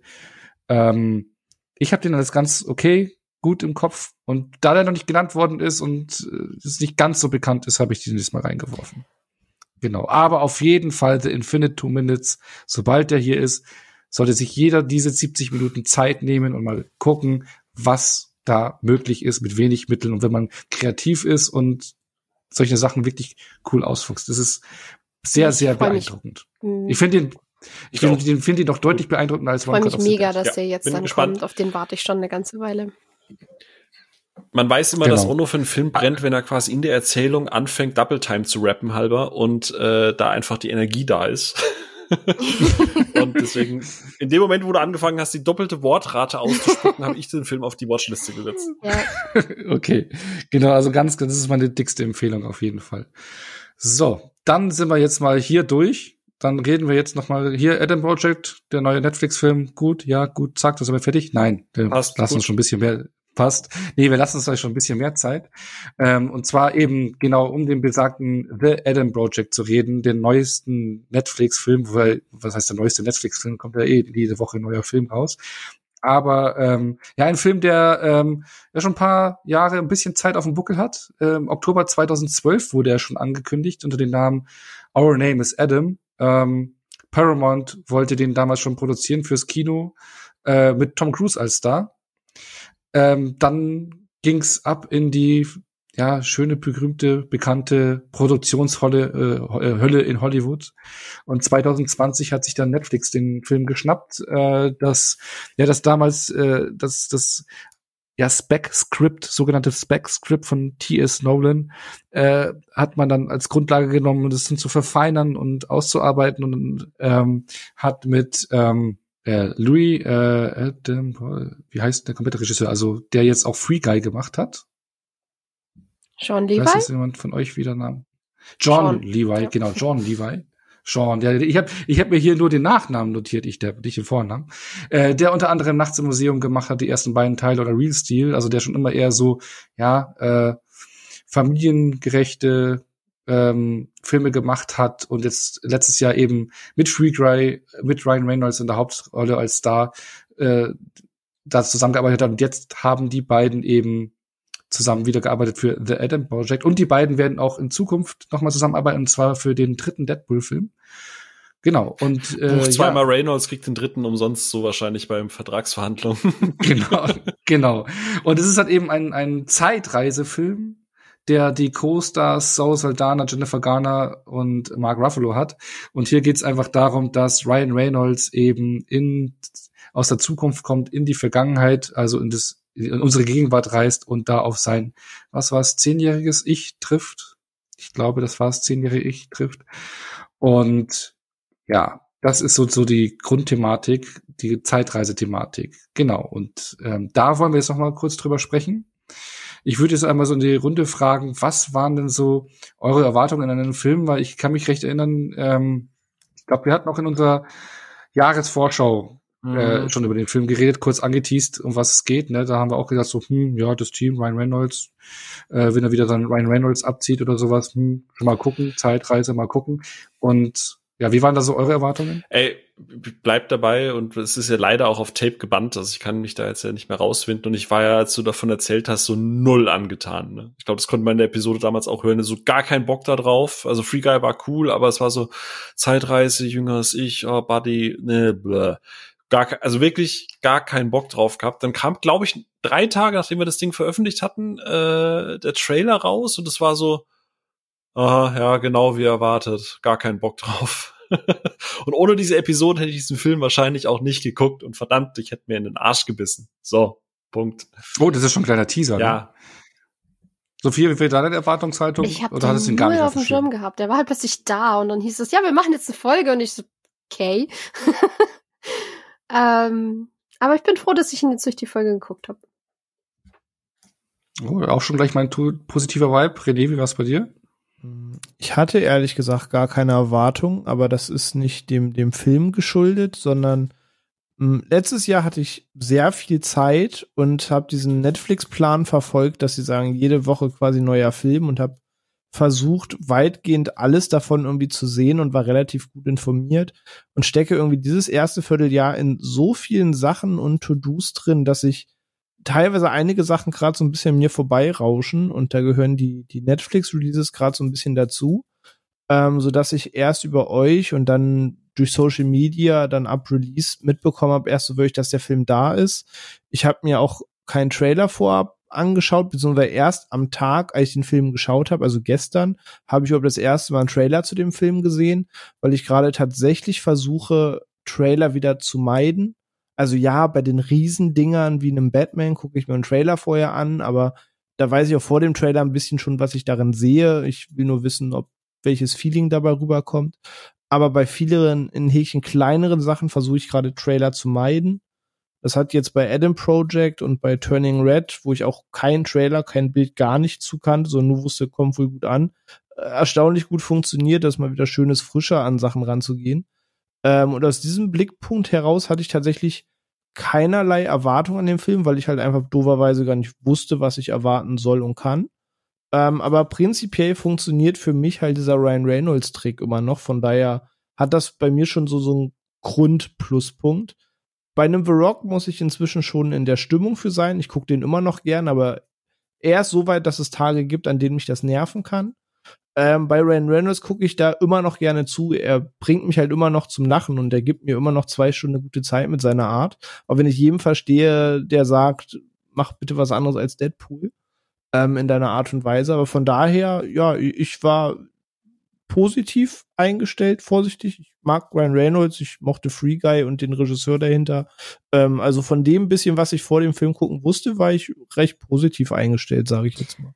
Mhm, also so ging es mir eben ähnlich auch, so halt eben dieses Tandem aus Free Guy, dass sie da zusammen an so einem Zeitreisefilm arbeiten, eben weil ich da eh immer Zeitreisefilme finde ich dann per se schon immer ein bisschen interessant, weil man dann einen besonderen Kniff reinbringen kann. So, und jetzt ist äh, das natürlich hier in, in, in The Adam Project, wie ich schon gesagt hatte, er reist aus der äh, Zukunft in die Vergangenheit, trifft er auf sein junges Ich, äh, ist eine recht simple, ja, aus der Zukunft in die Vergangenheit Reise, Zeitreise, Mechanik, ähm, eben um die beiden aufeinander zu treffen, zu lassen. Ich glaube, das ist so der Hauptkniff, aber mehr gibt die Zeitreise-Thematik auf den ersten Blick jetzt nicht her, oder? Oder wie fandet ihr die Zeitreise, also ich will jetzt erstmal nur auf die Zeitreise-Thematik, bevor wir zu den anderen Aspekten kommen. Also wie, wie hat die für euch äh, funktioniert? Die war, war die nur oberflächliches Gimmick oder fandet sie besonders äh, ja, smart ausformuliert oder eher so, ja, im Vergleich auch vor allem zu den bisher angesprochenen Eigentlich okay. Ich, sie war ja jetzt nicht das zentrale Element. Also es dreht sich viel drum, aber es und witzigerweise ist ja auch tatsächlich so ein bisschen wissenschaftliches Denken oder so irgendwie spielt auch eine Rolle in dem Film, aber im Großen und Ganzen ist das Ding eigentlich eine Familiengeschichte mit ein bisschen Beiwerk und ich fand sie jetzt nicht herausragend innovativ umgesetzt, aber für das, was, wofür dieses Zeitreise-Ding da ist, funktioniert es genau so, wie es muss, finde ich. So wie wir es am Anfang gesagt haben, die Zeitreise ist hier eigentlich nur so ein Katalysator, um dieses ja. ganze Familien, Familiendramödie ja. so ein bisschen äh, äh, ins Going zu bringen. Ähm, ich habe jetzt auch gelesen, ohne da schon zu sehr drauf einzugehen, dass ganz viele ja irgendwie sagen, dass es immer sich so aufgesetzt anfühlt. Da würde ich tatsächlich nicht mitgehen, weil ich finde, sie haben das eigentlich ganz gut als Unterbau benutzt. Aber ich glaube, wenn du da halt rangehst und sagst, ja, ich erwarte jetzt einen Zeitreisefilm und der Trailer suggeriert das halt auch schon sehr stark, dann äh, kann ich durchaus verstehen, dass du sagst, ja, das war mir, wie du es gerade schon angedeutet hast, echt ein bisschen zu wenig. Mhm, ja, das ist schon recht, äh, ja, äh, ist, ist kein besonders großer Kniff dabei, sondern wirklich nur so als Unterbau, um da die, die, ja, die familiäre Situation so ein bisschen so gegenüberzustellen und äh, hatte eigentlich auch einen anderen Fokus hier und da, ne? Und wie siehst du das, René? Ähm, ähnlich, also die Zeitreise ist ja nicht der krasse Fokus, aber da sind wir wieder bei dem Punkt, ich habe nur einen Teaser-Trailer gesehen, also nicht mal den langen. Von daher wusste ich jetzt auch gar nicht, was ist der Hauptfokus. Ich dachte schon von dem, was ich im Trailer sah, wo man ne, sieht, wie er da so fancy in dem Raumschiff fliegt und piu piu piu und Ausweichmanöver und so, ähm, dachte ich schon, dass das vielleicht ein bisschen actionlastiger wird, als es am Ende war. Ähm, aber ich bin mit dem, was am Ende dabei rausgekommen ist, positiv positiver überraschter gewesen, als wenn es ein Weltraum-Pew-Pew-Pew-Reisefilm gewesen wäre. Äh, von daher bin ich da eigentlich ganz glücklich mit. Okay. Also ich, ich, ich merke hier schon positive Vibes, ne? Also teilweise auch schon positiver, wie man es so im Netz oder bei Letterbox mitnimmt, wo der teilweise sich ja äh, durchschnittlich aufgenommen wurde. Ein, ein, großer Kritikpunkt ist ja, Ryan Reynolds ist wieder im Ryan Reynolds-Modus und ich glaube, ich habe da schon so mitbekommen, dass das Film da nicht so hundertprozentig mitgeht, oder? Nee, wir hatten es gestern auch auf dem Discord-Server, weil ich glaube, einer unserer Hörer, Ralf, Grüße an der Stelle, ne, hatte gesagt, dass Reynolds hat wieder seinen Reynolds macht, den er halt gefühlt schon immer macht oder seit Deadpool halt macht. Und das, das sehe ich halt gar nicht. Also ich glaube, man muss ganz klar trennen, nur weil Ryan Reynolds irgendwie mal einen lustigen Spruch macht, wie er es zum Beispiel in Green Lantern früher auch schon gemacht hat, ist er nicht gleich Deadpool. So, also Ryan Reynolds äh, oder auch in The Voices, ne, in The Voices macht ja auch mal ein paar Quips und ein paar lustige Anmerkungen, aber trotzdem ist es nur, weil er kurz mal lustig ist, ist er kein Deadpool. Ähm, also abgesehen davon, dass der Film natürlich so diese Zeitreise-Tropes abhakt, so, hey, du hast wahrscheinlich zu viele Zeitreisefilme gesehen, um ein paar Dinge zu erklären, ähm, hat er auch jetzt nicht so diese, diese Meta-Witzchen, die halt ein Red Notice hat, die halt ein, ähm, ja, eben so ein Deadpool oder halt auch ein Free Guy teilweise hat. Ich finde, er macht seine Gags, aber Reynolds hat, glaube ich, seit Buried nicht mehr gezeigt, dass er tatsächlich oder live, von mir aus auch gerne noch live, äh, der ja gerne unterschätzt wird, ähm, hat er, hat er nicht mehr, oder seitdem hat er nicht mehr so gezeigt, dass er auch wirklich ein Schauspieler ist. Und wenn er hier mal wütend ist und irgendwie in die Kamera brüllt oder auch mal irgendwie einen eine emotionalen Moment hat äh, mit, mit, mit, mit Ruffalo oder so, dann nehme ich das ihm in dem Moment ab, weil er in dem Moment eben nicht den Deadpool raushängen lässt und auch keine, ich mach mal ganz kurz einen auf voll ernst äh, und seriös, sondern ich nehme das ihm in dem Moment ab. So sehr, dass ich dann tatsächlich auch das eine oder andere Mal so ein bisschen Pippi in der Auge hatten. Ja. Weil es einfach funktioniert hat, weil er, weil er für mich mehr war als nur Ryan Reynolds in dem Same. Moment. Mhm. Aber ich finde, man kann nicht absprechen, dass er diese Momente da hat, die man da auf jeden Fall, äh, das, also dieses Muster, es ist definitiv schon zu auf erkennen in, dem Moment, ja. in den Momenten. Also das kannst du nicht, finde ich, abstreiten. Aber dazwischen packt er, denke ich, schon sehr, sehr viele Momente eben, die doch etwas anders sind. Äh, für mich äh, wenn ich das schon mal so reinwerfen kann, die stärkste Szene, die, die er mit hat, ist in, in der Bar, den Gespräch mit Jennifer Garner, oh, finde ich ganz ja. stark. Mhm. Ja. Also für mich auch generell eine der stärksten Szenen des Films. Ähm, mhm. Und da ist er halt eben nicht Ryan Reynolds, wie man ihn kennt. Und da finde ich, das ist ein ganz, da kommt ganz viel Gefühl rum, äh, bei rum, da werden wichtige Themen angesprochen. Und ich finde, bei dem Film kann man auch drüber reden, dass es eigentlich auch eher so, so ein, auch, der ganze Film ist halt auch befasst sich halt sehr extrem mit dem Thema Trauerbewältigung und, und gibt aus verschiedenen Perspektiven und eben durch diese Zeitreisemechanik treffen verschiedene Perspektiven da aufeinander und, und ich finde, man hat es hier ganz smart geschafft, äh, äh, eben Dinge, die man in Erinnerung hat und Dinge, wie sie tatsächlich passiert sind, wie, wie das verschwimmen mhm, kann, mhm, mhm. eben durch diese Zeitreisemechanik. Und das macht eben diesen Film so besonders. Und das ist halt das, was der Ryan Reynolds eben auch eben aus seiner gewohnten Rolle herausholt, ja. eben dieser, dieser Aspekt. Ja, also in, in die, die lustigen Momente oder gerade, also ich muss mal einen Shoutout machen an den, die junge Version von ihm, der gespielt von Walker Scobell, Scobell, ähm, ist, glaube ich, jetzt sein dritter oder vierter Film. Nee, sein zweiter. Nee, das war sein erster Film. Okay, ich nehme es zurück. es ist ein erster großer, äh, in Anführungsstrichen, Hollywood-Film von dem jungen Darsteller. Und für mich, ich habe ja immer so ein bisschen Augenzucken, wenn ich sehe, okay, großer Fokus liegt auf einem jungen Darsteller oder einer jungen Darstellerin. Ähm, es ist halt immer Hit or Miss. Und der Typ ist halt in der, in der, in der Chemie mit, mit Ryan Reynolds. Ey, das ist war ein ganz großes Highlight. Ey, ja. Sensationell. Und wenn er da mit dem rum, ich habe auch nicht das Gefühl, dass er da den Deadpool auspackt. Also ja, ihr habt vollkommen recht, ich weiß auch, was ihr meint, aber es ist nicht dieses Meta Deadpool, ich bin eigentlich Ryan Reynolds Ding, sondern er ist halt lustig und ich habe fast immer das Gefühl, da ist so der Vater Reynolds, der dann tatsächlich mit so so, weißt du, auch wenn die Kamera weg ist, hat er sich genauso mit dem unterhalten. Und ich finde, das hat eine Chemie ausgemacht, die ich schon lange nicht mehr in so einem Film hatte, wo du einfach gesagt hast, fuck, der Junge ist super, die in Anführungsstrichen Vaterfigur, er selber, ist super und die haben eine Chemie.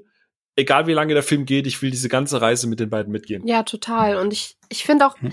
ähm, ich stehe da so ein bisschen dazwischen, dass ich sag, oder halt wie auch René oder auch nur, es, es gibt so Momente, da kommt dieses, der typische Ryan Reynolds, Anführungszeichen durch. Aber es ist ja völlig okay, den Typen auf eine bestimmte Rolle zu casten, weil er eine bestimmte Art hat, Humor zu spielen, zum Beispiel. Und nur weil Ryan Reynolds Humor halt auf eine Ryan Reynolds Art spielt, ist es nicht automatisch was Schlechtes, solange es halt du, du keine Überdosis davon kriegst und davon hat man in letzter Zeit halt mehr bekommen. Aber so wie es eingesetzt wurde, passt's perfekt und wie Phil sagt, es gibt genug drumrum, wo er halt einfach schauspielert und auch ähm, ernstere Momente stehen lässt und traurige Momente stehen lässt und wütende Momente stehen lässt, ohne dass die entwertet werden durch irgendeinen blöden Witz. Ähm, und wie er sagt, dieser Jungdarsteller ist so, ich glaube, ich habe schon lange keinen so charmanten Zwölfjährigen mehr in irgendeiner Form erlebt, sei es im echten Leben oder im Film oder sonst irgendwas. ähm, Relatable. ähm, glaube, das letzte Mal, als, als ich im, im Dönerladen von den Schülern tatsächlich gesiezt wurde, damit bin ich jetzt offiziell alt.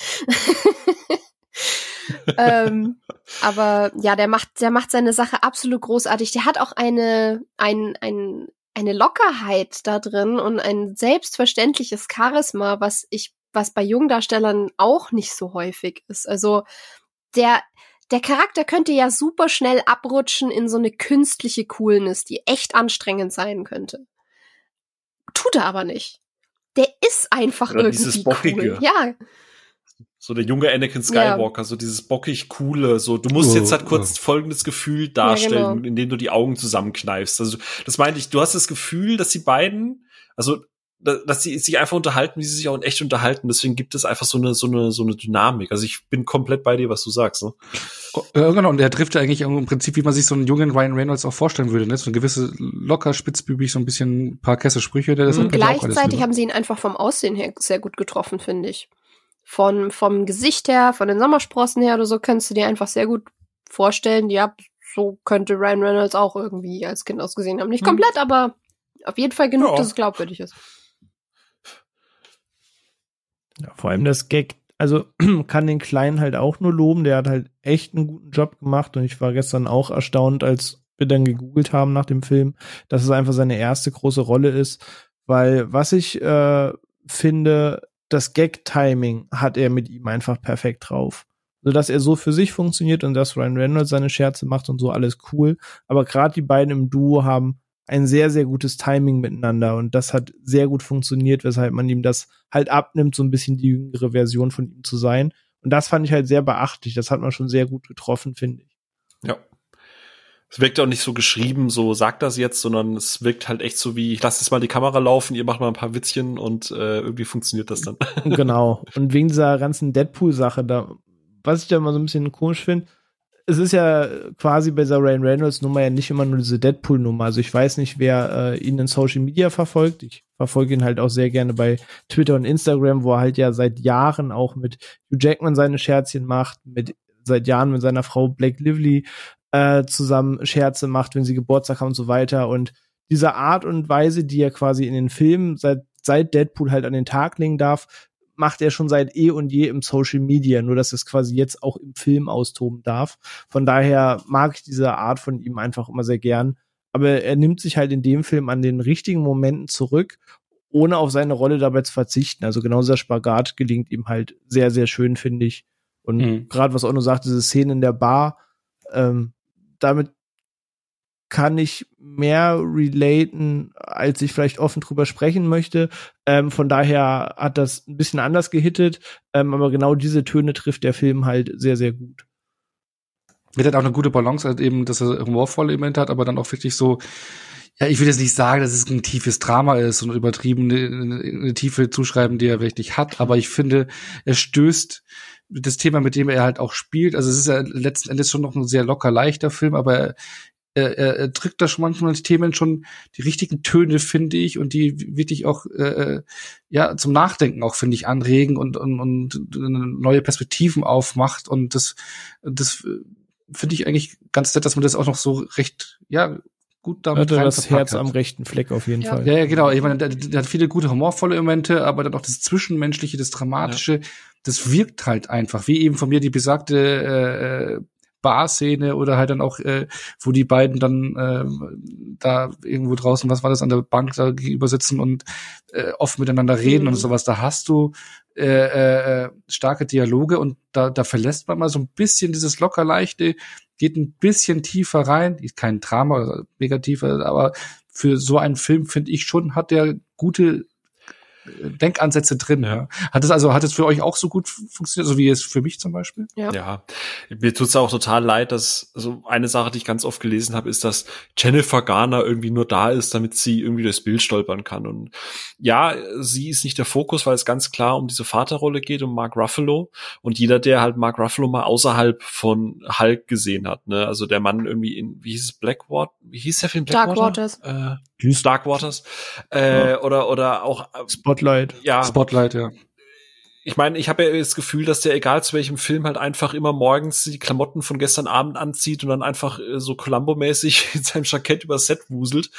Ähm, aber du castest halt eine Jennifer Garner und einen Mark Ruffalo nicht, um die einfach durchs Bild stolpern zu lassen. Und Mark Ruffalo kann innerhalb von einer Szene, innerhalb von einem Wimpernschlag, kann der von fröhlich auf verwirrt, auf traurig, auf zu, äh, niedergeschlagen wechseln und die Ghana kann das halt auch. Und wie du sagst, diese, diese Bar-Szene, äh, da kann die Ghana halt einfach auch, das ist ihr Moment to shine. Das, was sie da mit, mit, mit, mit Ryan Reynolds abfeuert, durch dieses ganz klein nuancierte, wie du es, wie es gerade alle auf jeder so eine unterschiedliche Weise gesagt hat, das hittet halt ein bisschen anders und ihr dann zu sagen, sie ist irgendwie so eine verschwendete Frauenfigur, die nichts zu tun hat, ey, das ist, also sorry, seid ein bisschen fair. So, ne? Also jeder ja. Darsteller und jede Darstellerin, auch eine Zoe Saldana, die hat kurz ihre Action-Momente, die kann richtig Arsch kicken. Und dann hat die aber auch so ein, zwei Momente, wo, wo man zeigt, hey, cool, außer Gamora kann die halt auch noch ein paar Sachen. So, und das, jeder darf da so mal die, die Facette, die Palette der Emotionen durchspielen. Und das machen sie alle gut, finde ich. Eben, und Jennifer Garner hat ja auch, finde ich, in diesem ganzen äh, Thema auch ihre, ihre wichtige Rolle. Also auch gerade eben für, für, für, für den Jungen, ne? also äh, für das junge Ich und, und, und also wie gesagt, das Thema Trauerbewältigung und sowas, also da hat sie auch eine entscheidende Rolle. Und da werden, finde ich, wichtige Dinge gesagt, die eigentlich offensichtlich sind, aber den Personen, die in diesen Situationen sind, eben nicht offensichtlich sind. Und das, das sind halt Sachen, die einfach mal gesagt werden müssen. Und das, ja, und das, das ist ja, es ist ja auch ein Plotpoint, dass sie für selbstverständlich gehalten wird und dementsprechend so ein bisschen eine Hintergrundfigur genau, ja. im Leben von diesem Kind ist, weil sie halt da ist und weil sie weiter funktioniert nach allem, was passiert ist und, und funktionieren, funktionieren muss. Und dieses Kind das nicht, nicht wirklich wertschätzen kann oder wahrnehmen kann, was sie einfach nur mit diesem einfach Dasein eigentlich schon leistet, weil sie genauso trauert wie ihr Sohn, aber sie kann sich halt nicht leisten, sich dadurch irgendwie daneben zu benehmen oder aus der Reihe zu tanzen oder sich mit Leuten anzulegen, so gern sie sich auch irgendwie mal ausflippen würde. Ja, wie wollte ich gerade eben sagen, weil es gibt ja so ein, zwei Szenen, die ja vielleicht mehrfach im Film vorkommen und dann hast du halt diese unterschiedliche Perspektive auf manche Dinge und gerade deswegen finde ich es halt gut, dass sie eben, wie du es gerade sagst, so die selbst, selbstverständlich, das ist ein gutes Wort. Ähm, dadurch hittet er ja auch gewisse Szenen, wie jetzt zum Beispiel diese Bar-Szenen halt auch einfach anders. Ja. Und äh, aber eben auch gerade mit dem nochmal ganz wichtig gesagt, also wir reden hier, glaube ich, gerade drüber, als wäre es ein tiefgreifendes Familiendrama. Ono hat da gerade eben schon versucht, auch massiv dagegen zu steuern. Ähm, es ist am Ende, es ist immer noch eine Sci-Fi-Komödie mit Zeitreise. Ne? Also ich, ich habe das immer versucht, so ein bisschen einzusortieren. Ich, du kennst das vielleicht ein bisschen eher und René, aber so Mitte 90er, so um die Zeit sind so nach und vor den großen Sommerblockbustern immer so Familienblockbusterchen gekommen, so für die ganze Familie mit irgendwelchen Themen das heißt irgendwie, blöd gesagt, ein gut, Man in Black ist schon eher Sommerblockbuster, äh, aber wo die ganze Familie halt rein konnte, wo für alle was mit dabei war. So diese Mid-Range Blockbuster-Dinger, die halt noch nicht, keine Ahnung, 150, 200 Millionen kosten, sondern einfach so ein, vielleicht, vielleicht noch im 80, 90 Millionen Bereich. Und ich finde, sowas ist das halt genau so. Das ist irgendwie so wie ein Late 90s Movies noch. Aber im, im positiven Sinne. Also, falls ihr das irgendwie relate. Ja, ja, genau. Ja. Eben, aber du hast auch gesagt, also das muss man echt betonen, das ist kein tiefgreifendes Drama, aber er schneidet, finde ich, er ist nicht so oberflächlich, wie er teilweise geredet wird, sondern er, er, er, er drückt da schon mal ein bisschen tiefer rein, aber dann geht es auch wieder locker weiter. Ne? Aber ähm, wir haben ja schon gesagt, so die, die, die komödiantischen Teile passen, die zwischenmenschlichen Teile auch mehr, als man erwartet hatte. Und dann gibt's aber abseits dessen, und die Zeitreise-Thematik haben wir auch schon, aber abseits dessen gibt's halt eben noch ja die Action, und dieses ganze Setting, was noch ein bisschen ausgebaut wird mit Raumschiffen und hast du nicht gesehen und einer Antagonistin gespielt von Catherine Keener. Ähm, ja, das ist der andere Aspekt. Hat das für euch funktioniert? Kann das mit den bisher angesprochenen Themen mithalten oder fällt der Film dann ein bisschen ab? Nee, also, also ich finde es schwer, das so auseinander zu clustern, weil diese Action ist einfach sehr beiläufig. Ähm, die passiert halt einfach in den Stellen, wo es für die Story wichtig ist, dass irgendwie Action passiert. Aber es ist halt nicht der Fokus des Films. Ähm, aber per se muss ich gestehen, ähm, ja, ich habe auch in Free Guy Kämpfe und Action gesehen und da hat eine Menge Bumm gemacht, aber ähm, das mit Besondere an dem Film ist ja, dass er in so einem sehr, sehr kleinen, engen Rahmen stattfindet, mit eigentlich nur einer Handvoll Leute, die da effektiv mitspielen und eine Rolle spielen.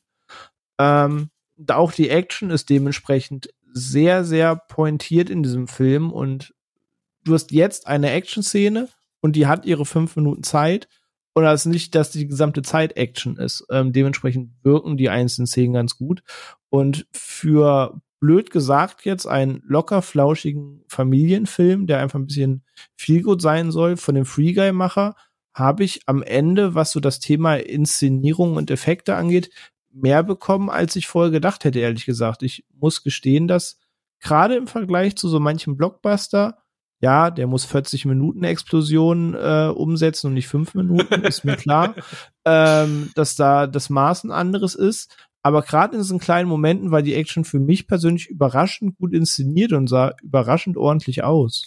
Also ey, ich fand das sehr gut. Ey, danke. Ich habe wirklich schon gedacht, ich habe mich mit Kim gestern drüber unterhalten, weil wir uns auch ein paar Reviews angeguckt und ich habe noch ein bisschen was gelesen und ich lese sie dann halt immer und dann rede ich halt mit Kim drüber, so sag mal, siehst du das auch so? Haben wir das irgendwie, ne, ne?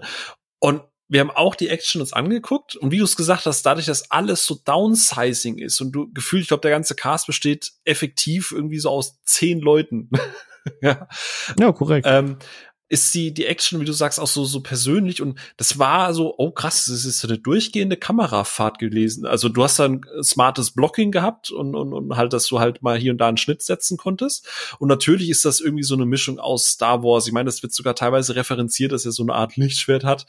Ähm, und, und hier und da siehst du so ein bisschen den Greenscreen und alles. Aber ich dachte mir dann am Ende tatsächlich auch so, hey, das war gerade sauberer choreografiert als so mancher 200 Millionen Dollar Action-Blockbuster. Natürlich sah es nicht super fancy, stylisch durch choreografiert aus, aber ich hatte das Gefühl, dass da tatsächlich jemand da war, der sich überlegt hat, wo muss ich wen treffen, damit er wo wie hinfällt, damit er sich danach auflösen kann. So. Ich fand das, mhm. äh, bin da komplett bei dir. Ist ja auch kein The Raid, ne? Also wo man jetzt hier so Martial Arts äh, High, also ganz knapp. Ja, aber gerade deswegen war ich eben so positiv überrascht, weil äh, wenn in so einem Film dann am Ende die Action nicht zündet, denke ich mir halt auch oft, naja, ist geschenkt, ist Familienfilm, den bewerte ich halt auch nicht als, wenn ich jetzt irgendwie Headshot of Raid gucke, aber genau dafür war das halt überraschend stark. Ja. Ja, und ich finde auch, also gerade Also auch im Showdown haben sie sich ein paar sehr kreative Sachen überlegt, die das Ganze dann auch noch mal ziemlich cool auflockern. Also die haben halt aus dem, was sie an Vorlagen und an Ideen hatten, haben sie halt einfach ziemlich viel rausgeholt. Es hätte deutlich breiiger Mhm. und, und fader ausfallen können, als es letztendlich ist. Ja, ich muss aber auch nur in einem Punkt recht geben. Also die Antagonistin, äh, Catherine Keener, die hat A, einerseits auch partiell De-Aging bekommen, wo ich echt dachte, okay, da hast du echt nicht viel Budget Ja, das gehabt. war- ja, wollte ich auch gerade ansprechen. Das ist war- echt nicht gut. Das ist ja. echt schlimm. Also da, damit wir hier nicht nur mal loben, sondern das war echt schlimm. Und ihre Antagonistin ist, ähm, also eine Sache muss ich dem Film zugute halten und auch das ist ein Streitpunkt, was ich sehr viel lese. Der Film ist, der zeigt sehr wenig. Also diese Zukunft, aus der er kommt, von der hörst du nur, es wird nur drüber geredet, von Ereignissen, die stattfinden, die sehr einschneidend sind, hörst du tatsächlich auch nur so. Und ihre gesamte Motivation ist auch jetzt eher so ein bisschen, also wenn man da einmal tiefer nachfragt, dann könnte man schon fragen, was genau ist jetzt das Problem. Ähm, auf der anderen Seite muss ich gestehen, finde ich es auch mal gut, dass ein Film halt eben nicht alles zu Tode erklärt. Und deswegen ist dieses gerade im Rahmen, und da möchte ich jetzt gerade nochmal auf, auf Renés Punkt zurückkommen, im Rahmen dieses, es ist ein Fokus-Familienfilm mit guter, solider Action, da tut's dann auch einfach mal die, äh, ich will volle Kontrolle über Zeitreise haben, Frau. so. Also, Ja, richtig. Ja, und ich meine, es ist absolut, ich finde es absolut nicht verkehrt. Ich meine, sie, sie, sie bleibt ein bisschen blass, ja, aber ich finde es absolut nicht verkehrt, dass die Motivation von dem Bösewicht letztendlich einfach sein Ego oder in diesem Fall ihr Ego ist. Ähm, da, da, das ist ja wirklich der komplette Kernpunkt, dass sie anfängt, einfach nur weil Ego Ideale zu verraten und äh, im Endeffekt ihre ethischen ähm, Grundsätze einfach über Bord wirft ab einem gewissen Zeitpunkt, weil Macht und Ego dann einfach eine super toxische Kombination ist und man, untersch man, ja, man unterschätzt halt irgendwie, wie weit es Menschen treiben kann, dass sie etwas wirklich nur aus verdammten Egoismus tun. Und das passt dann schon irgendwie wieder. Also ich habe da gar nicht so groß drüber nachdenken müssen. Ja, der, der Film ist kein Meisterwerk oder so. Da, da, das sind immer wieder Ecken und Enden, wo man sagt, ja gut, für was er ist. Aber für was er ist, ist er Mhm. halt einfach liebenswert Was? und charmant. Ich, ich finde spannend, dass ihr den so, so verteilt. Also, ich weiß, ich habe eine sehr, sehr aufgeräumte Timeline, weil mich Leute einfach sauschnell nerven. Ähm, vielleicht kommt es daher, aber ich muss sagen, ich habe eigentlich in meiner Timeline als auch auf meinem Letterbox-Umkreis äh, eigentlich noch gar kein einziges negatives Wort zu dem Film gelesen. Von daher bin ich hier und da sogar ein bisschen überrascht, was ich bei euch so höre. Ähm, weil ja, klar erfindet er die Filmwelt nicht neu, aber das will er halt auch gar nicht. Ähm, wenn man einfach Lust hat auf so ein kleines Familiendrama mit ein paar Zeitreise- und Action-Elementen und Humor und Drama an der richtigen Stelle, ist man da halt bestens bedient. Also ist auch, finde ich, ein ordentlicher Film. Also für mich zum Beispiel so die Action, ja, äh, äh, ist, wie gesagt, ist ja kein The Raid, finde ich okay. Und auch so die Ausarbeitung von diesen Designs und sowas, von den Raumschiffen und sowas, ist halt auch alles irgendwie so jetzt nichts besonders Kreatives, aber für den Rahmen, den der Film bietet, eigentlich absolut okay, kein, kein, kein Riesenhit da. Aber für mich punkten da eben die, die witzigen Momente, die, die, die zw- zwischenmenschlichen Momente und die Darsteller und also ich persönlich will sagen, es ist echt einer der, der, der besseren Netflix-Produktionen in, in diesem Budgetrahmen, finde ich, der letzten Zeit, der wirklich Spaß macht, oder? Also, Auf jeden Fall.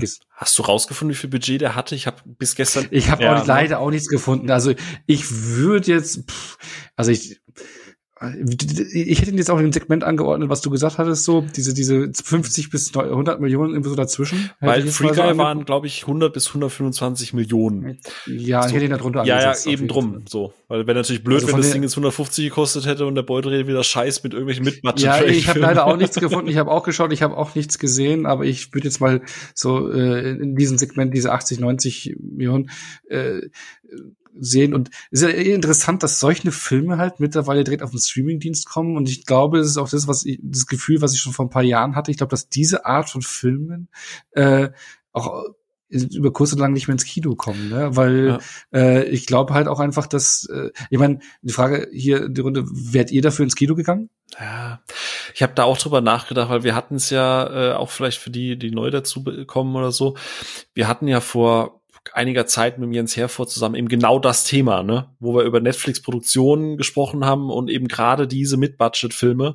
Und ich habe auch die ganze Zeit so drüber nachgedacht, hätte ich mir den im Kino angeguckt und ich muss, also unter normalen Bedingungen, also vor ungefähr drei Jahren oder so, wäre ich wahrscheinlich ins Kino gegangen, weil ich da einfach gefühlt für alles ins Kino gegangen wäre.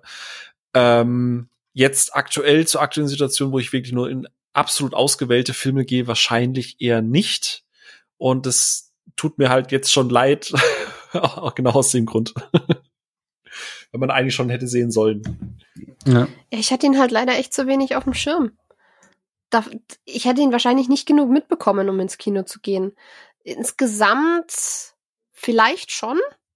Einfach weil ich jetzt auch Ferien ja, habe.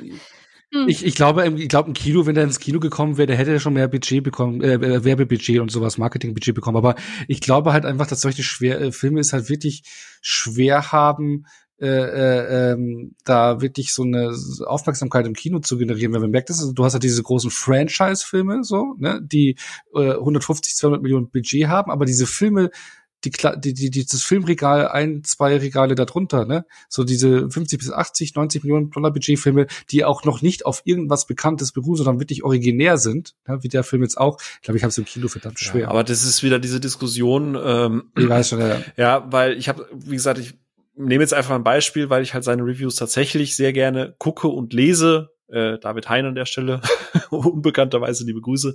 Und da war halt auch, ich meine, er, hat den Film, glaube ich, drei von fünf gegeben und eigentlich sehr positiv, aber da waren dann auch in den Kommentaren so, ja gut, okay, wenn der nur so durchschnittlich ist, dann gucke ich mir den nicht an. Und gerade, wie du sagst, ne, das, das ist dann so die, die Crowd, die du dir über die letzten Jahre mit diesen Franchises rangezüchtet hast, die für sowas halt nicht mehr ins Kino geht, was halt echt schade ist. Und deswegen bin ich froh, dass ich heute auf Netflix gesehen habe, dass der Adam Project seit Release jeden Tag bisher auf Platz eins der, der Streaming-Hits war. Mhm. Jetzt kann man natürlich wieder mhm. sagen, wie misst Netflix die Zahlen. Aber ja, ja. ich glaube, es ist halt einfach die Plattform dafür. Ja, und der Name Leider. zieht halt schon Ryan Reynolds. Ryan, Ryan Reynolds, glaube ich, zieht auch als Name jetzt schon, ne? Aber ob im Kino. Das ist halt der moderne Videothekenfilm und hm, dafür ist genau die Plattform das. halt super gemacht. Ah, moderne Videothekenfilm. Also dafür hat er, glaube ich, ein zu hohes Budget. Mhm. Also früher wäre der ins Kino gekommen mit dem Budget, aber mittlerweile hast du halt ein Streaming, du hast halt eben A, eine, eine riesen äh, Masse an Filmen, die rauskommen und B, Streaming-Plattform halt ein ganz anderes Vertriebsnetzwerk und äh, für einen Videothekenfilm ist er zu, zu hochpreisig und auch vom Star Power und alles zu hochwertig. Ich meine, du musst halt, du hast halt wirklich nee, Stars mein, in, mein in jetzt auch nicht der, der gar nicht ins Kino okay. kommt und nur in der Videothek zu kriegen ist, aber so die ehesten Filme, die man schon auf dem Schirm hatte, wo man nicht vielleicht direkt ins Kino rennt, aber nah Release halt dann in der Videothek in sich halt grabt und dann halt holt. Mhm. So, so das ist dann, auch, ja. auch wieder so für mich der Film, und die Diskussion hatten wir ja auch in unserer Episode mit Jens, ne? So dieses, ich lese jetzt auch gerade, Netflix hat ja wieder seine Preise hochge äh, hochgesetzt und jetzt kommt ganz viel, ja, äh, Disney ist eh besser, jetzt kündige ich endlich Netflix und ja, ja, da kommt ja eh nur Scheiß. Und das ist halt eben der Punkt, den wir damals schon gesagt haben, gerade so im Action-Bereich, aber auch drumherum. Es gibt halt viele von diesen, von diesen mit Budget-Geschichten. So und, und jetzt Adam Project hat das Glück, dass er jetzt natürlich einen starken Namen und so hat. Aber ob ich da jetzt einen Lost Bullet noch mit reinschmeiße, den ich auch immer mal wieder empfehle, ne? Ähm, oder auch die ganzen Serien. Ja, ne? oder diese, diese hier, ja. äh, wie, ach, Triple Frontier, nee, doch, Triple Frontier ist er. Triple so. Frontier, ja, ja, genau. Ja. Und die gibt's halt immer, aber irgendwie, ich, ich, ich, ich weiß nicht, wo man da ansetzen soll, um das Problem auch an sich zu beheben. Weniger Filme rausbringen. Ich glaube, ich glaube, ich weiß auch nicht, ich glaube, dass auch sehr viele, ich meine, klar, es ist, mutet vielleicht unverschämt an, jetzt die Preise zu erhöhen, aber man muss auch überlegen, in was für Zeiten wir leben. Und ich habe letztens irgendwie auf Twitter ein Werbeplakat gesehen von Karstadt irgendwie aus, äh, vor 40 Jahren, also von 1982. Da war ein Werbeplakat, Videorekorder 2000 Mark. Und dann war, aber das Krassere war, daneben war die Werbung für Leerkassetten. Viererpack Lehrerkassetten pro Kassette 180 Minuten bespielbar, Viererpack 100 Mark. Das heißt, du hast damals 100 Mark gezahlt für vier Leerkassetten, wo du ja äh, jeweils einen Film draufpacken konntest. So, und jetzt haben wir, reden wir hier davon, dass du irgendwie knapp 20 Euro pro Monat zahlst und hast dafür eine Bibliothek, die Danke. Ich, unter, oder sehr, also voll ist von allen. Und ich meine, die Filme, ah, Netflix produziert den ganzen Scheiß selber, ganz, ganz viel Serien in allen Bereichen. Da ist irgendwie für jeden was dabei. Und die produzieren jetzt auch noch, äh, die haben angefangen mit Serien zu produzieren. Und in den letzten drei, vier Jahren, oder zwei, drei Jahren sind sie auch viel extremer in den Filmen reingegangen. Die machen nicht nur Scheißfilme, sie machen auch Filme, die, wie jetzt äh, äh The Power, The Power of the Dog, nee, oder? Wie heißt der? Ja, doch, Power ja. of the Dog schon richtig. The Power of the Dog, der jetzt irgendwie über zehn Oscar-Nominierungen hat. Also die machen Filme, die auf Oscars ausgehen, die machen Filme, die auf jedermann und für den Mainstream ausgehen, äh, die machen Inter Special Interest Filme, die machen, sind vielseitig. Und das kostet alles. Und dass sie dann da irgendwo das Geld wieder reinholen wollen und da mal drei, vier Euro draufpacken, finde ich für die Summe an. Sachen, was man konnte, was gebunden hat, finde ich es persönlich nicht schlimm. Oh, ich weiß mir Phil, soll du zuerst. Nee, nee, nee, alles gut. Ich glaube, wir wollen genau das Gleiche sagen. Ganz im Ernst, wenn Netflix jeden Monat einen Film wie Adam Project rausbringt, bin ich auch bereit, 20, also bin ich bereit, diese 20 Euro für mein 4K UHD-Ding zu zahlen. Weil das ist in Relation zu allem, was ich sonst so nebenbei ja. wegsnacke. Und das ist Brooklyn 99 und das ist, ne, ne, ne. Bin ich fein mit. Ja, das ist eine privilegierte Situation, weil man das Geld in Anführungsstrichen hat. Natürlich könnte man das einsparen. Mhm. Aber wie du es halt sagst, ne, wenn ich überlege, ähm, ich, selbst bei den, bei beide, äh, René, wir beide sind ja sehr iTunes abhängig und kaufen da ja auch relativ viel, so diese drei, vier, mhm. fünf Euro Dinger. Und ja ja, da zahle ich dann auch vier Euro für einen 4K-Film, aber wenn du es dann am Ende einfach mal in der Menge hochrechnest, ist es teurer, dass ich die Filme halt alle einzeln kaufe, als dass ich sie hier halt auf Abruf habe, egal wann ich sie nutze, ja. weil jeder binscht mal. Wenn du zehn Filme guckst oder irgendwie eine Serie durchbingst, dann hast du deine Kohle halt schon wieder drin. Und du musst nicht das UHD-Abo haben. Vor allem nicht mal Filme, kauf mal Serienstaffeln, Alter. Da wirst du das, arm bei. Oh ja. Ich das eben und, und, und dann ähm, gerade auch noch. Und du kriegst halt wirklich eine Masse. Da, da, wenn man überhaupt erst anfängt mit so was Sachen wie Anime-Bereich oder so. Also wir haben ja. mal ein ganz crazy ja. Lizenzmodell ja. in Deutschland. Die, das ist noch ein eigenes Thema, weil das ganz verrückt lizenziert wird, weshalb hier so eine Staffel teilweise 50 Euro. Ja, aber, aber wir wollen jetzt, aber, wir, wir wollen jetzt keine neue Netflix-Folge aufmachen, nee, ne, aber wir wollen es doch mal anreißen, weil eben die Preiserhöhung, man kriegt eben viel geboten und man sollte, ich weiß nicht, ob man, ist es dieses Geiz ist geil Gesellschaft oder, also ich, ich, finde, du kriegst halt echt viel, diese Stimmung, wir hatten es ja auch in der einen Folge besprochen, kommt nur Durchschnitt raus, ne, aber es ich finde die Diskussion sehr vermessen, muss ich gestehen. Ich habe ja, mir da genau schon das, 800, ja. ich habe mir da schon 800 Mal auf Social Media auf die Lippe gebissen. Es war letztens auf unserem Discord, da habe ich mir auf die Lippe gebissen und gesagt, nein, sag nix. Am Ende rutscht dir irgendwas raus und du bist dann für alle das überprivilegierte Arschloch. Lass es einfach. Aber äh, du sprichst das Thema jetzt an, deswegen versuche es jetzt kurz zu halten und dann doch meine Meinung kurz dazu zu Fallen sagen. die elf Minuten Monolog. Wir werden gespannt sein. Nee, nee, äh, ich finde halt, wir leben da meckertechnisch in einer richtigen Luxuswelt aktuell. Ähm, ja, wir können darüber reden, was kann ich, was kann ich nicht. Und wenn ich nicht kann, muss ich Abstriche machen. Aber auch da gibt es dann halt so einen Punkt für, weil wenn ich nicht einen Monat Netflix kann, kann ich auch nicht automatisch 100 Filme bei Saturn kaufen. Dann beißt sich das ja genauso. Ähm, aber es ist vollkommen okay, wenn du sagst, ey, das ist mir alles zu teuer mit 13 Euro oder für mir ist 19 Euro für das 4K-Abo. Da kann ich eben nur von abraten, weil 4K auf Netflix immer schwierig. Ähm, aber reden wir mal von 13 Euro. Ist okay, wenn Leute sagen, ich gucke da einen Film im Monat und das ist es mir nicht wert und dies und das. Ähm, ich persönlich gehöre zu jemandem, der da eine sehr volle Liste hat, der gerade sehr, sehr, sehr viel Serien dort konsumiert ähm, und eigentlich stetig ja was zu gucken hat. Aber selbst wenn es nur zwei Filme im Monat sind, ähm, reden wir von einer Situation, wo ich trotzdem einen Pool an Sachen habe, selbst wenn ich jetzt mein Disney Plus habe und Prime und Netflix und komm, wir noch Musik drauf, lege ich noch mein Apple Music Abo drauf. Dann bin ich bei 35 Euro oder so, habe drei Filmdienste plus Musik, habe einen Pool an Möglichkeiten, der jeden Monat sau viel neuen Stuff released, eine sehr große Backlog-Bibliothek hat. Und klar ist da nicht alles meins, aber ich habe früher auch, wie ihr auch, Filme und so weiter gesammelt und ich bin auch in den Handel gerannt und ich war auch alle drei Tage bei Saturn und Mediamarkt. Für 35 Euro habe ich nicht so viel Gegenwert bekommen und habe schon sehr genau überlegt, was ich da kaufe und gucke. Und ich finde die Diskussion sehr seltsam, dass ich immer sehe, ja, ich habe mir jetzt die krass neue 280 Euro Collectors Edition Box geholt. Da sind, da ist so eine Figur mit einem schief aufgemalten Gesicht und drei Postkarten dabei. Richtig krass, stehen ins Regal. ähm, und auf der anderen Seite so, ja, nee, 13 Euro für 700, für, also irgendwo ist jetzt auch Schluss, wo ich so denke, ja, okay, ist, ist deine Relation so, ist cool. aber viele diskutieren da auch sehr, sehr vermessen drüber, wo ich mir denke, ey, ihr kriegt schon echt eine Menge hinterhergeworfen und du kriegst für wenig Geld wirklich viel, viel Content. Und wenn wir durch unsere ganze Free-to-Play und alles umsonst und kriege ich irgendwo noch über 18 Umwege für 4 Cent weniger. Also wir leben da schon in einer echt arschgepuderten Gesellschaft aktuell, muss man einfach so sagen, weil äh, das fällt alles nicht vom Baum und du sagst, der ganze Bums muss auch irgendwie finanziert werden und das wird halt auch nicht günstiger Mhm. und in Relation kostet das Ganze alles immer noch sehr, sehr wenig. Und um da die Brücke jetzt zu schließen und das Fass auch zuzumachen, da ist, glaube ich, auch der Punkt, das, was du gerade gesagt hast, plus dieses, ja gut, wenn der Film dann halt keine 5 von 5 ist, dann ist er das halt auch nicht wert. So, und ich glaube, deswegen sind so viel, also zumindest bin ich aus dem Punkt immer so am Relativieren, gerade wenn ich sage, hey, der Film macht das und das und das super gut. Wir reden hier nicht von einem 5 von 5 Film. Du kannst ihn komplett auseinandernehmen. Wenn du da einen Zeitreisefilm erwartest, der mit ganz vielen geilen Science-Fiction-Action-Pieces da durch die Gegend kommt, ja klar, dann findest du den halt scheiße.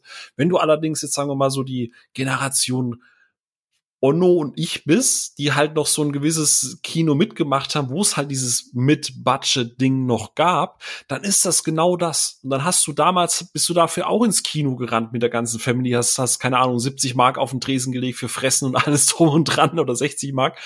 Ähm, und hattest eine gute Zeit. Und warum sollte jetzt nur, weil der Film in Anführungsstrichen einfach nur ne, okay ist und einfach nur Dinge richtig macht, warum sollte er denn jetzt gleich, ja gut, wenn er nicht 5 von 5 ist, dann ist mir das keine 14 Euro wert.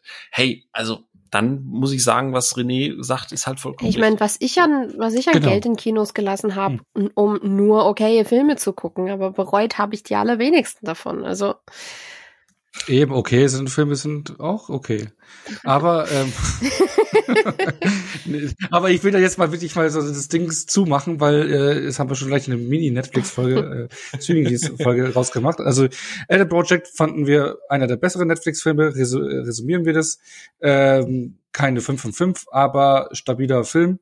Und ich würde aber trotzdem noch ein einziges Ding machen, Adam Project abgeschlossen, abgehakt, Netflix abgehakt, aber eins überrascht mich, der Film wurde heute nicht genannt und da bin ich enttäuscht von Phil. Okay, mir ist auch nachträglich erst als Zeitreisefilm angefangen, äh, eingefallen, aber als kleiner Tipp noch hinten raus vom ähm, Streaming-Konkurrenten Prime Video The Tomorrow. War. Naja, natürlich, klar. The Tomorrow War, tom, tom, Tomorrow, jetzt ist schon wieder so lang, wir reden schon wieder zwei Stunden. The Tomorrow war eigentlich auch zum Empfehlen, Ja. ne? Also noch, Absolut. Genau So. das gleiche bei Prime. so.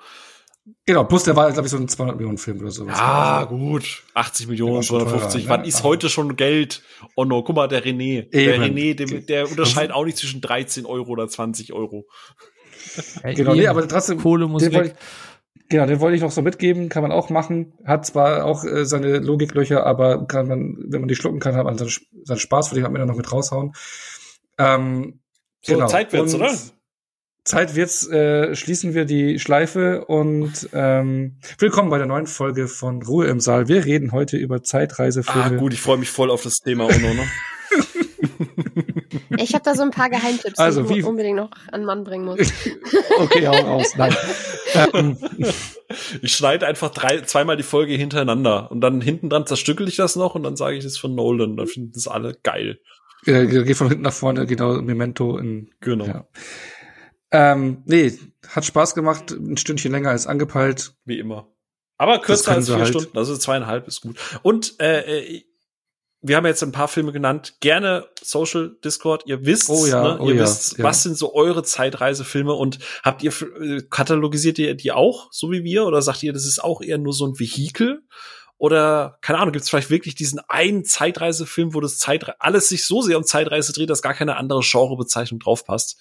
Bin ich mal gespannt. Vielleicht haben wir da einfach was übersehen. Schauen wir mal. Genau. Dann danken wir für die Schleife im Saal. Ja, mach eine Schleife Endlich, drum. endlich den Klettver endlich, genau, den, genau das wollte ich auch sagen, machen wir eine Schleife drum. endlich den Klettverschluss hinter uns gelassen, der Schleife angekommen. Gen- René, René, magst du vielleicht, äh, Ono, die schnappe ich jetzt halt schon mal. Äh, wir beide gehen schon mal, wir holen uns schon mal ein Bierchen. Äh, Sophia, äh, du schließt dann gleich ab. Mhm. Besten mit René noch im Saal. Und René, du kannst ja schon mal sagen, was nächste Folge oder nächste Episode passieren wird, weil ich habe gehört, äh, da wird's ein bisschen verraucht, verrucht. Das stimmt. Äh, anlässlich des 50. Geburtstags und des 4K-Releases von Der Pate ähm, ist der liebe Onno nächste Woche mit dabei und wir schnappen uns noch mal den Chris von Devils and Demons, der schon bei unserer Halloween-Folge mit dabei war und wollen ein bisschen über ein verlorenes, vergessenes Genre sprechen. Und zwar eben das ganze Gangster, Mobster, Mafia-Kino von einer Scorsese-Ära, von einem Goodfellas, von einem Coppola mit der Pate und ja, alles, was diese ganze Ära so geprägt hat und was irgendwie aus dem Genre geworden ist oder blöd gesagt vielleicht auch nicht mehr geworden ist und äh, wollen so einen kleinen Einblick in dieses ganze Genre geben und da so ein bisschen über die Hochzeit und die Nachphase sprechen. Und äh, ja, das ist so ein kleines Herzensthema, auf das ich mich nächste Woche sehr freue. Cool. Das ist aber ein Gangsters Paradise. Und, ähm, Coolio. ja. und dann würde ich sagen, jetzt machen wir echt eine Zeitschleife drum und äh, vielen Dank fürs Zuhören äh, und bis nächste Woche. Ciao.